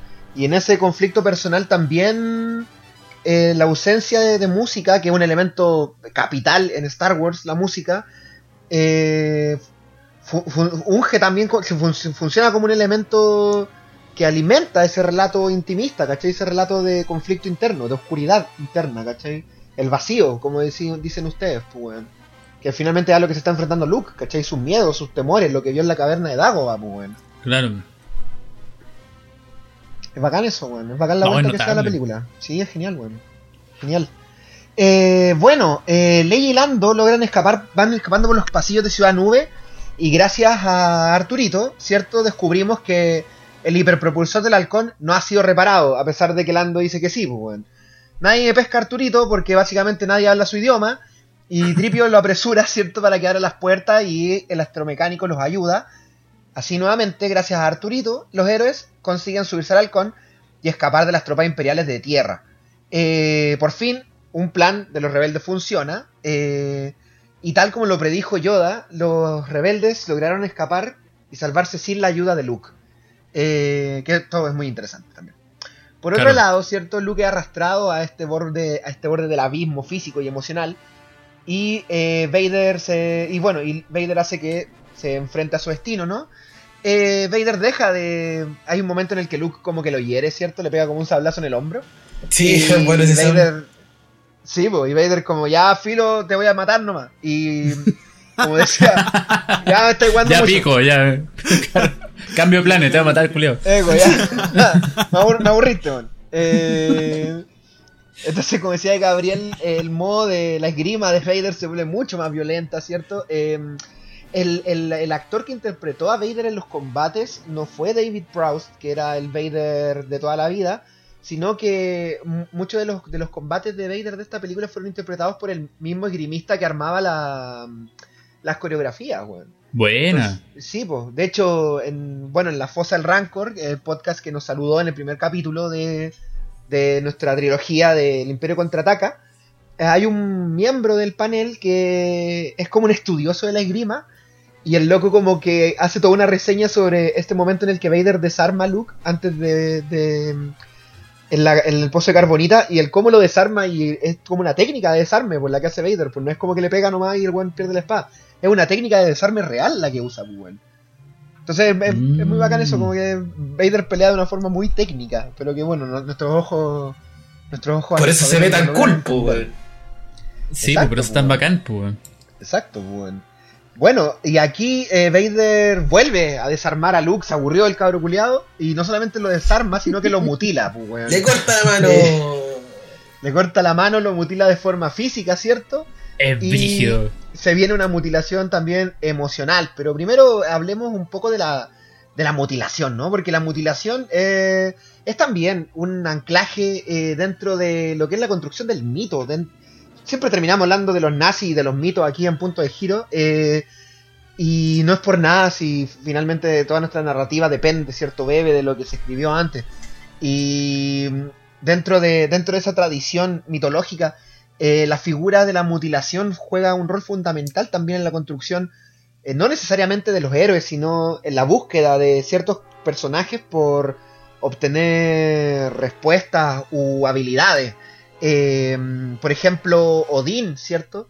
El dios eh, nórdico perdió un ojo a cambio de, de poder obtener un conocimiento absoluto en la fuente de Mimir. La fuente de Mimir, esta fuente que estaba, ¿cierto?, en, en la, en la raíz del Yggdrasil, el árbol de la, de, la, de la vida, y que solamente se podía obtener el conocimiento a través de él si se entregaba algo muy preciado para uno, y Odín, que era el dios que todo lo veía, pa, entrega un ojo, pues, weón. Eh, entonces es importante que los personajes pierdan algo, ¿no? Mira, voy a, imagínate, voy a citar, weón, a, a Avengers, pues, weón, que es lo que hace Thanos, ¿no? Para poder encontrar una de sus piedras, que sacrifica a su hija. Es una, es una weá de mierda, porque, perdón, no me lo termino de creer, pero el, el concepto está ahí. La mutilación, ¿cierto? Emocional o física, es primordial para conseguir, para conseguir algo. Y si La paternidad más penca de la tierra. La de Thanos. Claro. No, como el hoyo. po. Otro funado. po. Y, y si Leia tuvo que perder a Han Solo, ¿cierto? Para poder eh, obtener su libertad. Eh, Luke tiene que perder su mano para obtener la verdad. Pero la mano no es lo único que va a perder Luke, po, porque tras quedar manco, ¿cierto? Luke queda a merced del Lord Sith y de nuevo se cumple la profecía que le dijo Yoda, ¿cierto? De que si iba sin terminar su entrenamiento, Vader lo iba a derrotar y el emperador iba a ganar. Y eh, Vader aquí por fin revela su objetivo primordial, que lo conversamos también en el capítulo en el que vimos la conversación entre Vader y Palpatine. Y Claro. su objetivo primordial, ¿cierto? Eh, es aliar, hacer que Luke se vuelva su aliado y en conjunto derrocar al emperador Palpatine y gobernar la galaxia, bueno, Eh, juntos, aquí todavía no le dice como padre e hijo. Juntos, pues, ante las negativas de Luke, eh, Vader plantea su última decisión, ¿cierto? Que este último punto de giro que habíamos mencionado al inicio del, acto. Y esta última decisión es la revelación de la paternidad de Darth Vader para Vader utilizarla, ¿cierto? Como, como argumento para que Luke básicamente se pase al lado oscuro y gobierne en la galaxia como padre e hijo. Eh, obviamente esto va, esto va antecedido, ¿cierto? De que Obi-Wan no le dijo lo que pasó con su padre. Obi-Wan y Luke dice que no, tú mataste a mi padre. Vader dice no, yo soy tu padre. Quizá el momento más brígido de la historia del cine. Eh, y bueno, con esto vemos de que el plan final de Luke, que era derrotar a Vader para poder rescatar a sus amigos, ha fracasado no solamente porque sus amigos se rescataron solos, sino porque el plan final de Luke lo ha llevado a descubrir una verdad que lo horroriza, que es que el asesino de su maestro y la persona a la que más odia es finalmente su padre. po. Claro, Esto, esto empuja a Luke a tomar una decisión, que es unirse a su padre en el lado oscuro o matarse. Y Luke opta por matarse y se lanza al vacío de Bespin suicidándose. Eh, ya que Luke prefiere morir antes que unirse al hombre que más odia, pues. Vader está evidentemente decepcionado al ver que su plan final falla. Y mira, ni siquiera, ni siquiera el, plan del antagonista funciona en esta película, pues, weón. Eh, y bueno, Luke se arroja a las garras de la muerte. Eh, amigos, ¿qué opinamos de este momento, Esteban? Es súper épico esta weá. Es sumamente épica toda esta, esta, toda esta situación. De hecho, bueno, que quería, que- quería agregar un detallito sobre el tema de la mutilación, que el, el concepto de la mutilación, que probablemente me equivoco, porque esto, yo lo leí hace muchos años, ¿cachai? Pero en, antiguamente en, la- en la- en las batallas, en la guerra, mutilaban a los soldados, ¿cachai? En forma de humillación, ¿cachai? Por ejemplo, bueno, tenemos el caso eh, que los, cuando llegaron los españoles culiados y, y mutilaron a Galvarino pues, para humillarlo, ¿cachai? Es, un, es un- es un concepto de, de- de humillación frente a, los a, los a, los- a los guerreros, ¿cachai? Y este y en ese momento, por eso que cuando ya mutilan a, a Luke es como un símbolo de que el one ya está en el suelo, ¿cachai? Y el momento más, más, más de pateado posible, ¿cachai? Y donde ahí eh, Vader aprovecha de, de tirarle todo el, el- todo el discurso y toda la verdad, ¿cachai? Cuando, el- cuando vemos al personaje en el suelo, ¿cachai? Y, y, por eso mismo, y creo que el momento más eh, épico y trágico, ¿cachai? Es una, al final, el, el, el contraataca es una tragedia completa, pues, weón, ¿cachai? Con esta, con estas, eh, todas estas escenas como. Por eso que- que quería resaltar en la interpretación de, de Mark Hamill, ¿cachai? Cuando le anuncian que, que, claro, la persona que más odia en el mundo, eh, puta, es su papá, pues, weón, ¿cachai? Y, Su papá que también es una figura a la que Luke ha estado persiguiendo desde como estado la segunda escena, exacto. po, sí, po, weón. Exacto, weón, es- es- es un- era un, un- ente que, que estaba ahí en el corazón de Luke y como como una sensación de heroísmo, pues, weón, y que saber que puta es, es como que me digan que, que Pinochet era mi papá, pues, weón, ¿cachai? La misma weá, pues, ¿cachai? Como que onda, weón. Me- que, que, eh, es, es, es horrible, weón, una sensación horrible y, y, y- se expresa en la interpretación de, de Mark Hamill, weón. Es, como eh, la, la cara de, de, de, horror que tiene el weón. Es, es, notable, es notable, weón. O sea, por eso que encuentro que es épica esta, esta escena. Por la misma interpretación y por la misma situación del, del clímax de la, de la película. Sí, a mí lo que Y me gusta que- también. Dale, dale, Sí. dale.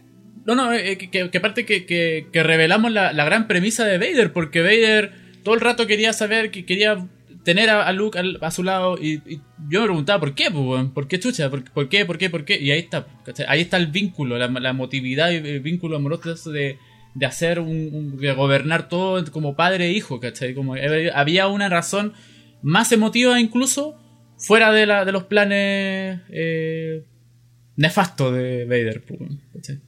Claro, no Se es solamente completó, porque se cerró sea poderoso. Exacto, no, no era solamente como un- un- una necesidad más material, ¿cachai? Sino que era más emotiva también, ¿cachai? A mí, a mí lo que me gusta también es que, mm, como lo dijimos en el primer eh, programa, eh, a pesar de que, a pesar de que los guionistas le van dando estas herramientas a Luke, ¿cierto? Le permiten un nuevo entrenamiento, le dan habilidades con la fuerza, es un, es un tipo muy inteligente, gran piloto.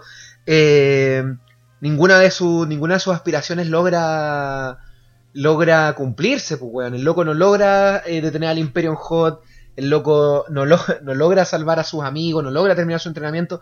Y en este punto, el loco no logra vengar a su padre, pues weón. ¿Cachai? Que también es algo que. También es, también es algo que intrínsecamente Luke viene haciendo. O sea, cuando le. Cuando Luke dice, Obi-Wan me dijo que tú mataste a mi padre, el weón no está peleando solamente para salvar a sus amigos, ¿cachai? Está peleando también para vengar a su progenitor, pues weón. Claro. Y es, Claro. y, y es maravilloso. eh, maravilloso en el sentido porque, porque trae consecuencias positivas para el personaje. Que todos sus planes fracasen, ¿cachai?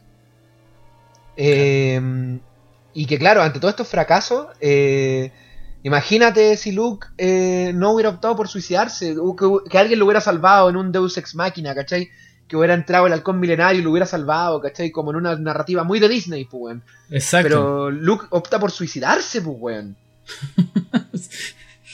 No Sí, hay que weón. salir al vacío para escapar. El loco Es demasiado mata. mitológico, sí, pues, es demasiado mito- mitológico esta. ¿cachai? Ese tipo rey, weón. La cagó, weón. La cagó. Es como. Lo, lo hablábamos con el Leo en el programa El Terror. Es como tú sometías a los personajes. Finalmente, la gran tragedia de los personajes no es la muerte, ¿cachai? La gran tragedia de los personajes es este estado que en inglés Maki lo, lo titula como el estado de damnation, ¿no? Que es un estado peor que la muerte, pues, weón. Exacto. que es lo que es lo que queda Brad Pitt al final de Seven, ¿cachai? Que es precisamente en el estado en el que queda Luke en este momento, pues, weón. Como, weón, la persona que más odio, que mató a mi padre, es realmente mi padre. Y no lo puedo derrotar, weón. Y la oscuridad está en mí. Y están todos mis amigos muertos. Está todo mal, weón. Está todo mal, pues, weón, claro. Está todo mal, no puedo vivir así, pues, weón. Eh, Aníbal, ¿qué piensas tú? Puta, ¿qué, qué puedo decir, pues, weón? Aparte de que uno de los momentos más grandes de la historia del cine, weón. eh, la cantidad de matices que va tomando, ya- o sea, ya con el desarrollo de toda la película, pero que toma en este preciso momento de Star Wars ya es una weá así que la, que la levantan a, a eso, weón, al nivel de un mito, de un mito, ¿cachai? Eh, es que precisamente eso de que, de que Luke eh, persigue finalmente a los malos, ¿cachai? A los malos que mataron a su familia, ¿cachai? Que mataron a su tío y a su, a su tía.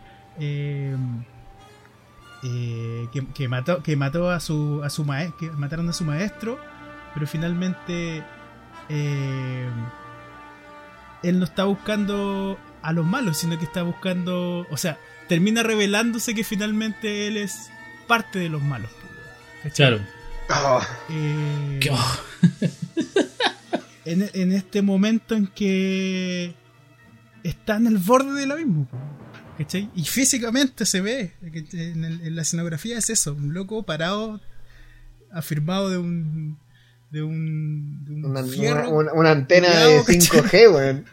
Claro. eh, claro. que puta que ayuda en ese momento que la weá sea ciencia ficción, pues podría estar contado, no sé, en la Tierra Media la weá, pero que, que este, es- esta, que esté weón en el cielo, pues, weón, ¿cachai? Firmado de una antena, culiá, a punto de caer, decidiendo su qué, qué, qué lugar va a tomar en la historia, pues, weón. Claro. Y el loco. Chao, dice, weón, no estoy ni ahí con tomar en ningún lado, me, me, me mato, weón. ¿cachai? Qué Eh, horrible, weón. La weá es, es horrible, pues, weón. es terrible toda esa parte. Eh, y se supone que es una película para cabros chicos. Gabriel, ¿qué, qué, qué tiene para comentarnos? Sí, que no sabría qué aportar después de todo lo que dijeron. Creo que me sumo a todo. Estoy como. Como que me atre- empezaría a hacer chistes y creo que no. No viene, no, no, no corresponde, weón. Es una escena demasiado. Demasiado. Mira, pues, weón, dije eso y se están riendo ya, pues, weón. ¿Qué- ¿Por qué no, no respetan? ¿Por qué no respetan lo que está pasando el personaje, pues, weón? O sea, una, como ustedes mismos han dicho, weón, una weá súper profunda, pues, weón. De verdad, weón. Está como C-Tripio, que hace esos comentarios cuando está todo súper tenso y weón llega y hace un comentario que va a romper Claro, el hielo. sí, pero ¿cómo es posible, weón? O sea. O sea, Luke se dio cuenta que es parte de la concertación, pues, ¿cachai?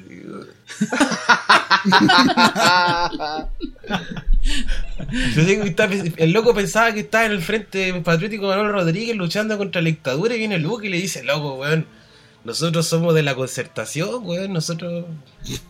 Nosotros hicimos posible el golpe, somos de la democracia cristiana, es re demócrata cristiano, Darth Vader, pues, weón. Nosotros hicimos posible el imperio, weón. Pero ahora nos cansamos del imperio, entonces vente con la concertación porque vamos a construir un país nuevo. Pato que, se, que se presidente. acabe el Frente Patriótico Manuel Rodríguez. Y obviamente Ay, qué horrible, weón. Luke le dice que no y se va al se va a las montañas a, a- a- a intentar sobrevivir. Oye, eh, bueno, con esta, con esto llegamos al clímax. Bueno, aquí este es el clímax del, del conflicto central, ¿no? Eh, entonces, gracias a esta secuencia, medio que, por un lado, se cierra el acto 4, ¿cierto? Cuando Luke toma esta decisión, este, ah, esta decisión, la última decisión que ya hemos dicho, que es suicidarse. Eh, y con esto se cierra el acto 4, con este gran punto de giro que, por un lado, la, la- mm, revelación de Vader, de la paternidad de, Darth Vader, y por otro lado, la decisión suicida de Luke. Eh, ya vimos que se cerró el arco de Han Solo, y aquí nos precipitamos hacia el último acto, que vendría siendo el acto 5, un acto bastante breve, y que va, y que va a hacer que todo lo que todas las rocas que levantamos, ¿cierto? Hacia esta cima climática eh, desciendan y que los arcos que no están cerrados, como el de Lando o el del Halcón Milenario, se terminen por cerrar. Y también el de Luke, que bueno, a pesar de que llegó al clímax, aún no ha sido cerrado, porque a pesar de que se suicida, se suicida eh, los designios de la fuerza son otros. Eh, así empezamos con el, el acto 5, ¿cierto? Que hemos llamado eh, Otra Nueva Esperanza. ¿Por qué? Porque nos quedamos sin nombre, muchachos. Era el único nombre que nos queda en la lista de nombres, así que le pusimos así. No, no, no nos culpen. Eh, en este último tramo de la película, ¿cierto? En el acto 5, eh, te- tenemos un acto conclusivo y un acto que va a, que va, como decía antes, cerrar todo lo que no haya sido cerrado. Entonces aquí tenemos eh, dos elementos que van a funcionar en la construcción de este acto. El primer elemento, ¿cierto? Es la resolución final. Y la resolución final es una seguidilla de bits. Bit- los bits son, ¿cierto? Las situaciones que ocurren que hacen avanzar la historia. Una seguidilla de bits necesarios para concluir cualquier trama que no haya sido cerrada aún. Tenemos la trama de Lando, tenemos la trama de Luke y tenemos la trama del halcón milenario. Y el otro, y el otro elemento que vamos a utilizar es una nueva situación. Que esto, esto hace referencia a que tras terminar de cerrar todas las tramas, los protagonistas se van a enfrentar a las consecuencias de sus actos y se van a instalar en una nueva situación, en la cual tendrán que enfrentarse a sus vidas cuando la película termine. Esto ya sería como el escenario en el que los personajes se van a mover una vez se acabe la historia. Claro. Eh, claro. Entonces aquí vamos a la penúltima secuencia de la película, que es la secuencia 11 titulada Dejando atrás la ciudad de las nubes. En esta secuencia vamos a terminar por cerrar el arco de Luke Skywalker, ese es el concepto de esta secuencia.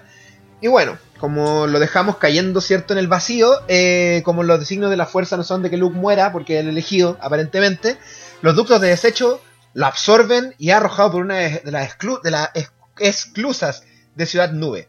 O sea, arrojado a la basura. Eh, ahí está nuevamente colgado boca abajo. Recordamos la, la importancia que ha tenido el estar colgado boca abajo dentro de esta película con la carta Mm. del ahorcado del tarot, ¿no? Y esta es la tercera vez que Luke es colgado boca abajo. Y aquí, utilizando la fuerza, ¿cierto? Logra comunicarse con Leia, quien va arriba del halcón, quienes están apretando cachete siendo perseguidos.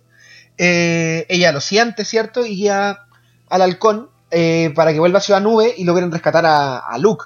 Eh, mientras tanto, Vader se retira de Ciudad Nube, se dirige al ejecutor, derrotado. Y Lando consigue salvar a Luke. y el halcón logra escapar a tiempo mientras es perseguido por un destacamento de TIE Fighters. Eh, mientras el halcón escapa de el planeta gaseoso de Bespin, el ejecutor lo espera en la órbita. Y bueno, Vader se dispone a hacer lo que haría cualquier weón a cargo de una flota, que es absorber la pequeña nave que está escapando y así hacerse no solamente con Luke, sino también con la princesa Leia, el halcón, el negro culiado que lo engañó, Chewbacca, los robots, toda la wea. Eh, pero, eh, eh, tras de liberar, ¿cierto? Tras de liberar de cómo pueden escapar del imperio, eh, Arturito vuelve a decir, oigan, escúchenme, no soy solamente un basurero, eh, el halcón milenario no tiene velocidad luz. Lando se indigna porque supuestamente sus trabajadores eh, habían arreglado el hiperpropulsor, pero si tú eres un traidor, no esperes que no te traicionen. Entonces, eh, el hiperpropulsor no estaba arreglado. Entonces, mientras el halcón, sin el hiperpropulsor, que ha sido la gran traba de la, de la película, esta subtrama que ha sido un, una espina en el pie de nuestros personajes durante toda la película, el puto halcón milenario, que ahora se dirige directamente a las fauces del ejecutor, eh, nos detenemos a, nos detenemos a ver eh, cuáles son las tramas que nos faltan por cerrar, ¿cierto? Que por un lado es qué va a saber, qué va a hacer Luke ahora con esta información de la paternidad de Vader, ¿cierto? Y cómo se van a salvar los héroes de, del ejecutor. Aquí Vader tiene un momento padre-hijo muy extraño en el que le dice, eh, hijo, ¿cómo estás? Perdón por haberte cortado la mano, ¿cierto? Y, y Luke, eh, a mí me sorprende cómo, cómo se lo Te toma. los años de pensión alimenticia que tenía ese weón. Por suerte, Nano Vader Calderón no era el hijo Vader perdiendo el de... 10%. Por suerte que Nano Calderón no era el hijo de Darth Vader. Era cuchillado el tiro.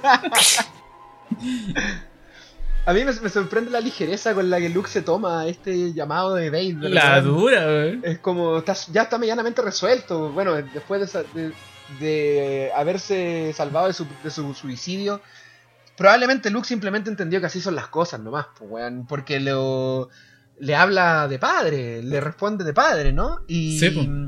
Pareciera que Luke acepta, como bien decían ustedes, que él es parte de la oscuridad. O más que él es parte de la oscuridad, que no solamente hay blanco y negro, sino también hay grises entre medio. Y así como hay grises entre medio y hay oscuridad en él y en su familia, también puede haber luz en el Lord Sith, pues, weón.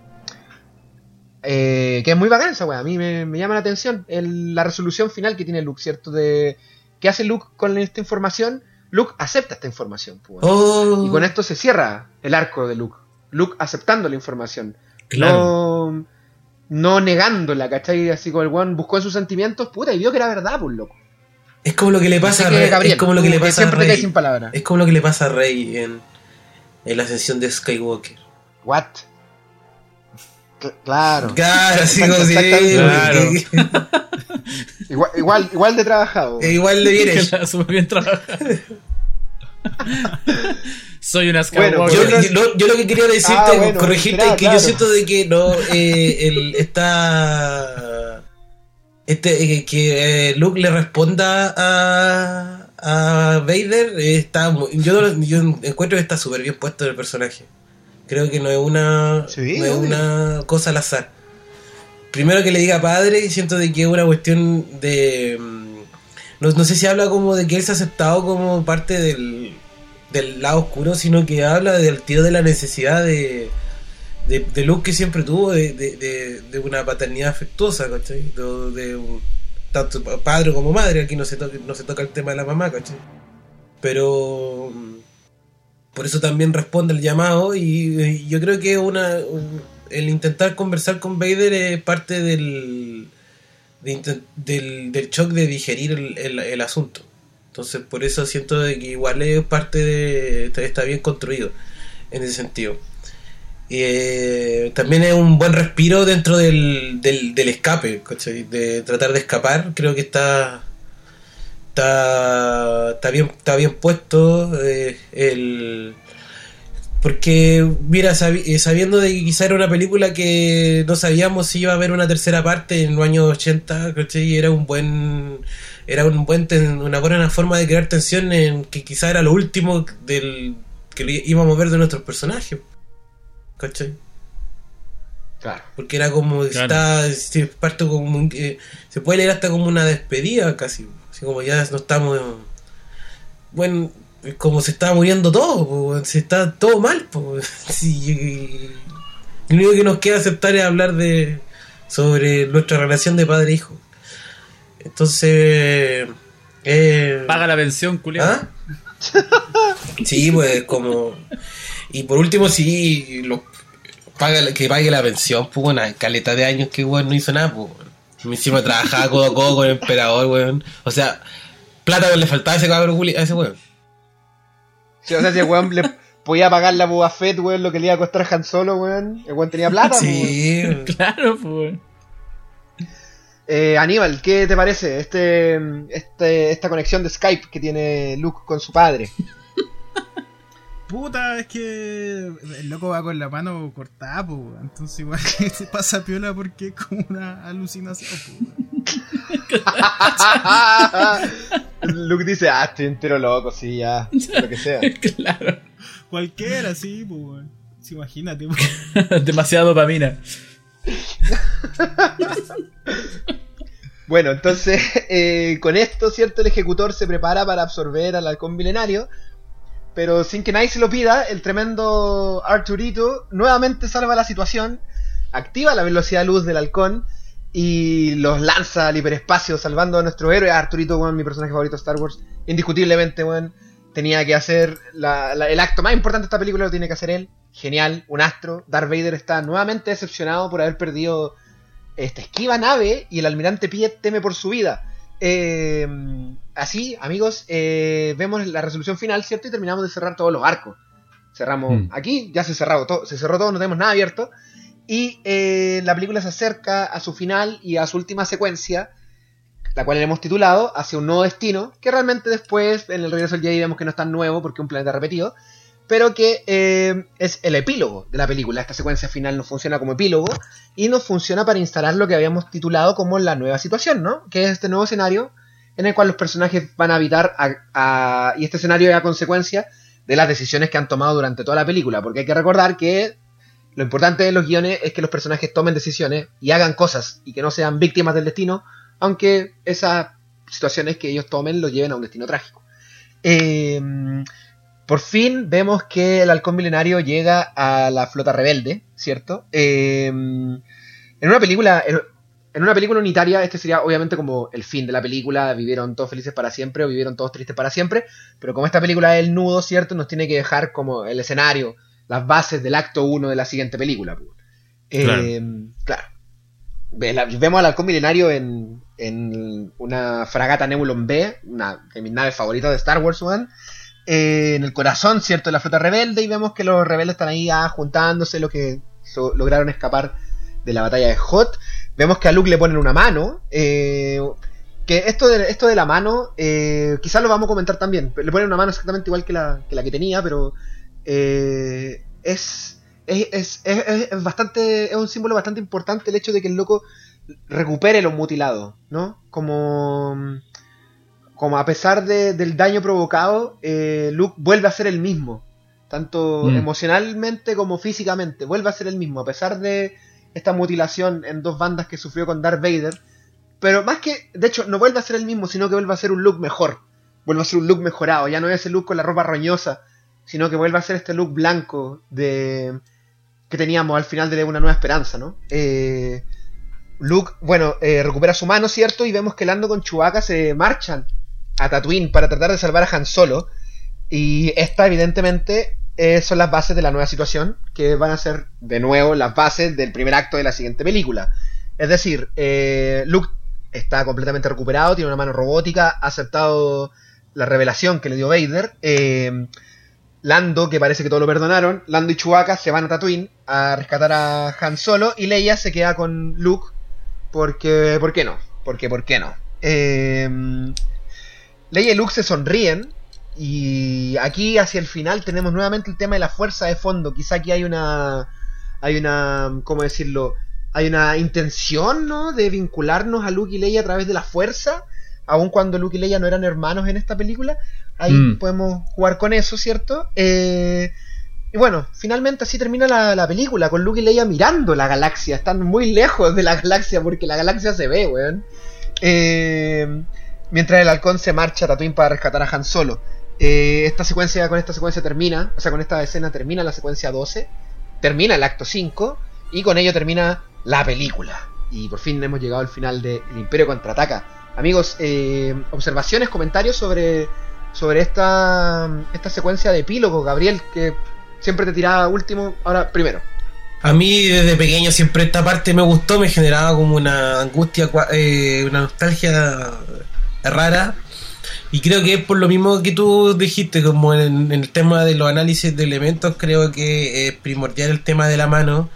Que eh, cuando, cuando era chico y le cortaron la mano a Luke, yo realmente vi todo perdido. Dije, hasta aquí nomás llegamos, compañero, y se acabó esta weá.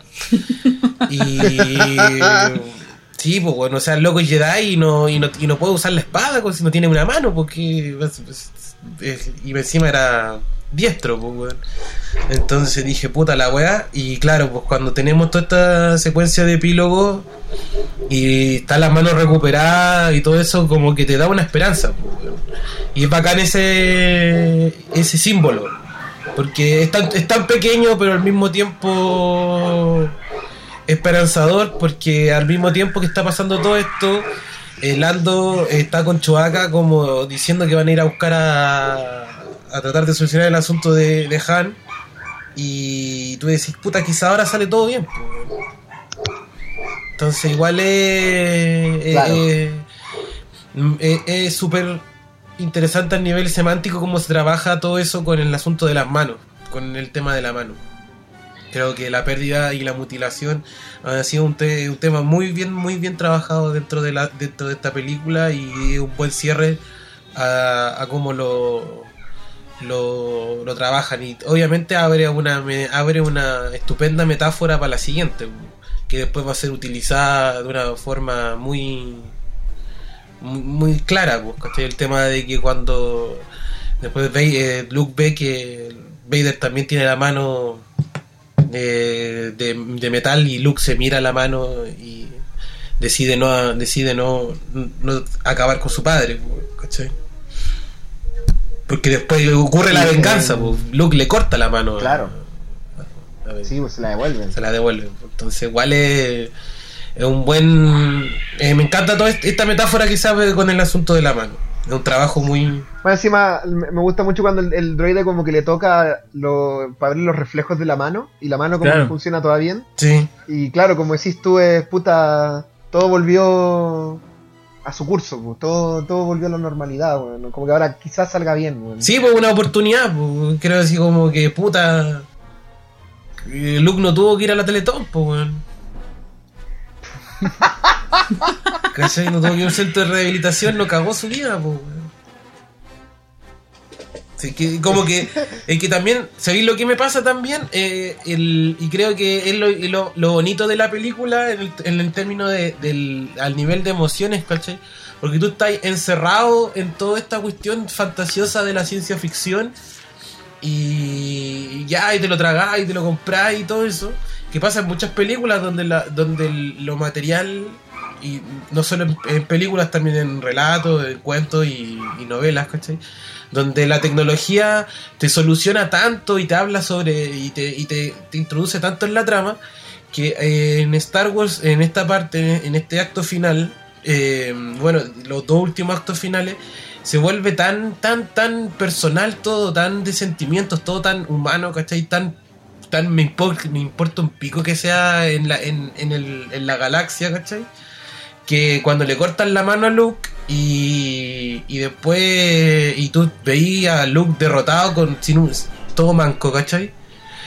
Se te olvida que, que vive en una sociedad súper avanzada donde se lo, le pueden volver a poner la mano, pues, ¿cachai? Entonces tú estés con todo. Y, y, y te y volví a, esa, esa lógica. Así como, ay, de veras que le pueden curar la mano. Oh, qué suerte.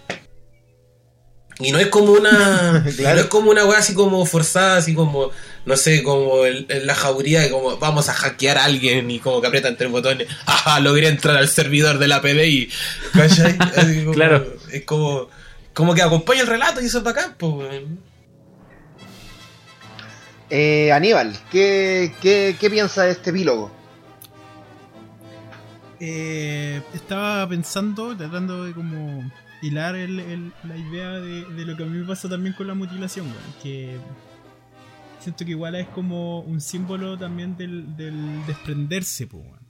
Cuan- como que es parte de parte de la de la aventura también es como saber eh, eh, desprenderse, ¿cachai?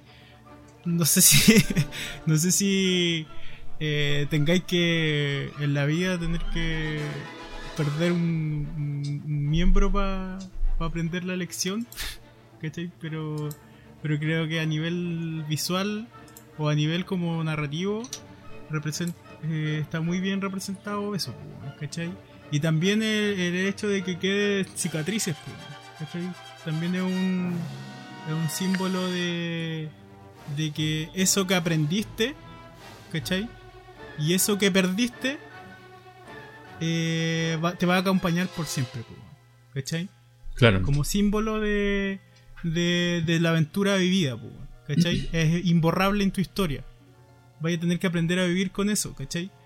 Eh, y queda simbolizado en una cicatriz, ¿cachai? En tu cuerpo. Claro. Eh, y tenéis que reaprender a vivir también, po, con, con todo lo que eh, significa el, el, el no tener una parte de tu cuerpo. po, ¿cachai? Eso lo encuentro muy bonito, muy bonito. Eh, es terrible la weá, pero, pero lo encuentro súper como... Es un mensaje súper importante igual, weón. ¿Cachai? Como del, del- de lo que te quieren. Como la lección que te quiere entregar también. eh, el escritor de la, historia, ¿cachai? Eh, sí, loco, y finalmente vemos que con esa con ese aprendizaje finalmente Luke puede no solamente enfrentarse a su destino, sino torcer su destino a su favor, pues. No solamente asumir ya esto es lo que me tocó, ¿cachai? Y esto es lo que me pasó y con esto convivo, sino cómo lo utilizo a mi favor también, pues. Por eso, pues, es como el, ap- el reaprender a vivir, po, Mm. Por eso es importante que en el fondo el nivel de. O sea, que el loco haya perdido una mano, ¿cachai? Como que nu- nunca va a poder eh, volver a pelear como. O sea, perdió una habilidad, va tiene que adquirir nuevas habilidades para. Para, para enfrentar el.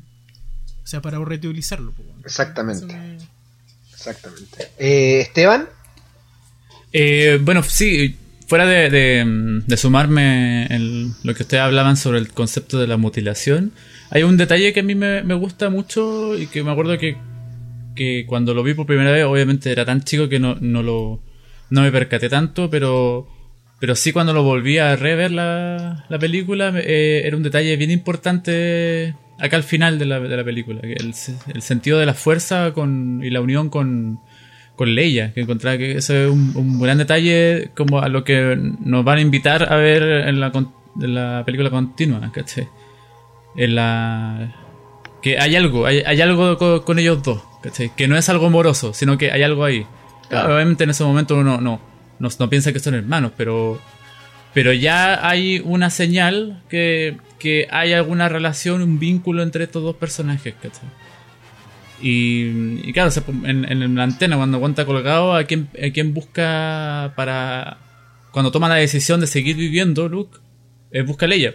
¿cachai? Entonces, y a través de la fuerza se comunica con ella. ¿cachai? Entonces, eso, eso lo encontré como de, de un detalle que, que puede pasar piola, pero me parece súper importante para, para saber lo que vamos a ver después, pues, ¿cachai? Y especialmente como que cierra con ellos dos abrazados, ¿cachai? Hay, hay algo ahí, como que el. eh, el que quien escribió, quien dirigió, nos quiere dar algo, nos quiere dar un detallito a, a lo que se viene, Y eso me pareció, man. me, me pareció súper interesante, ¿cachai? Y también hay un detalle que, que, que no sé si también viene con, con esto, que es lo que dice Yoda cuando Luke se va. Eh, habla con Ben Kenobi, no, no recuerdo exactamente Sí, el pues, diálogo sí, pues. Yoda, Yoda le dice de que hay alguien más, hay otra esperanza. Exacto, exacto. Hay, otra, hay, hay una esperanza. ¿cachai? Y no sé a quién se refiere, pero yo siempre lo vinculé con que a- algo nos querían decir con que se viene en la próxima película algo, con, con relación a, a, a otra persona que tiene la fuerza, que no solo Luke, sino que otra persona. ¿cachai? Claro. Y eh, después como que, claro, cuando yo de adolescente vi esta película, como que noté que eso yo lo, lo, lo traduje a que era la relación de la, de la hermandad de Luke y Leia, ¿cachai? En la próxima película. Y eso me gusta, me gusta, me gusta el cierre de eso en, en la película. Oh, muchachos, ha sido un viaje largo, ha sido un viaje maravilloso y sobre todo ha sido un viaje eh, que creo que hace rato quería eh, tener con ustedes eh, de quizá una de mis películas favoritas, indiscutiblemente la mejor película de Star Wars. Eh, Antes de cerrar, sin palabras de cierre de, de cada uno de ustedes, muchachos, y ya para ir despidiendo esta, esta entrega de, de Punto de Giro que da cierre a esta trilogía de capítulos que en, les que, en la que hemos desmenuzado eh, incisivamente el guion del Imperio Contraataca bajo los postulados de Marshall Dodson y Robert McKee. Eh, Gabriel, eh, parte usted, amigo, para que vayamos cerrando. Eh, yo me despido, la verdad, porque tengo que entregar el, el, PC, así que les dejo un abrazo a todos. Fue un gran, un- una gran podcast estos tres últimos que hicimos, así que me- estoy muy contento. Hicimos un gran trabajo. Muchas gracias a ti, Roberto, por haber delineado todo lo que íbamos a hacer. Así que eso, pues chiquillos. Le, un abrazo gigante a todos los que no han escuchado y yo por mientras me retiro para que lo cierren ustedes porque tengo que salirme ahora right now. Un besito. Un abrazo, amigo. Dale, Potoco. Que estén un bien. abracito. Besitos.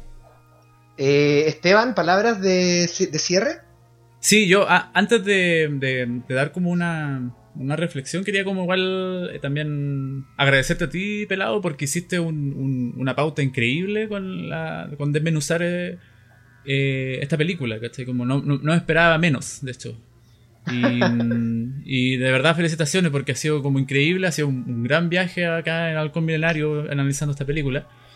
Y, y destacar uh, algo bien importante que tú, que tú señalas de esta película, que, mm, que a través de este análisis eh, que creo que no lo había tomado tanto el peso, el hecho de que lo que tú dices de los personajes, que es una película donde los personajes cometen errores y los mismos errores hacen que la, mismo, los mismos conflictos comiencen a desarrollarse y así mismo avanzar. Es un gran ejemplo sobre, sobre ello, sobre cómo los personajes a través de sus propias acciones eh, van cometiendo los, errores y avanzan. ¿cachai? Eso me parece muy, interesante, muy interesante eh, como, como ejercicio de, de guion. ¿cachai?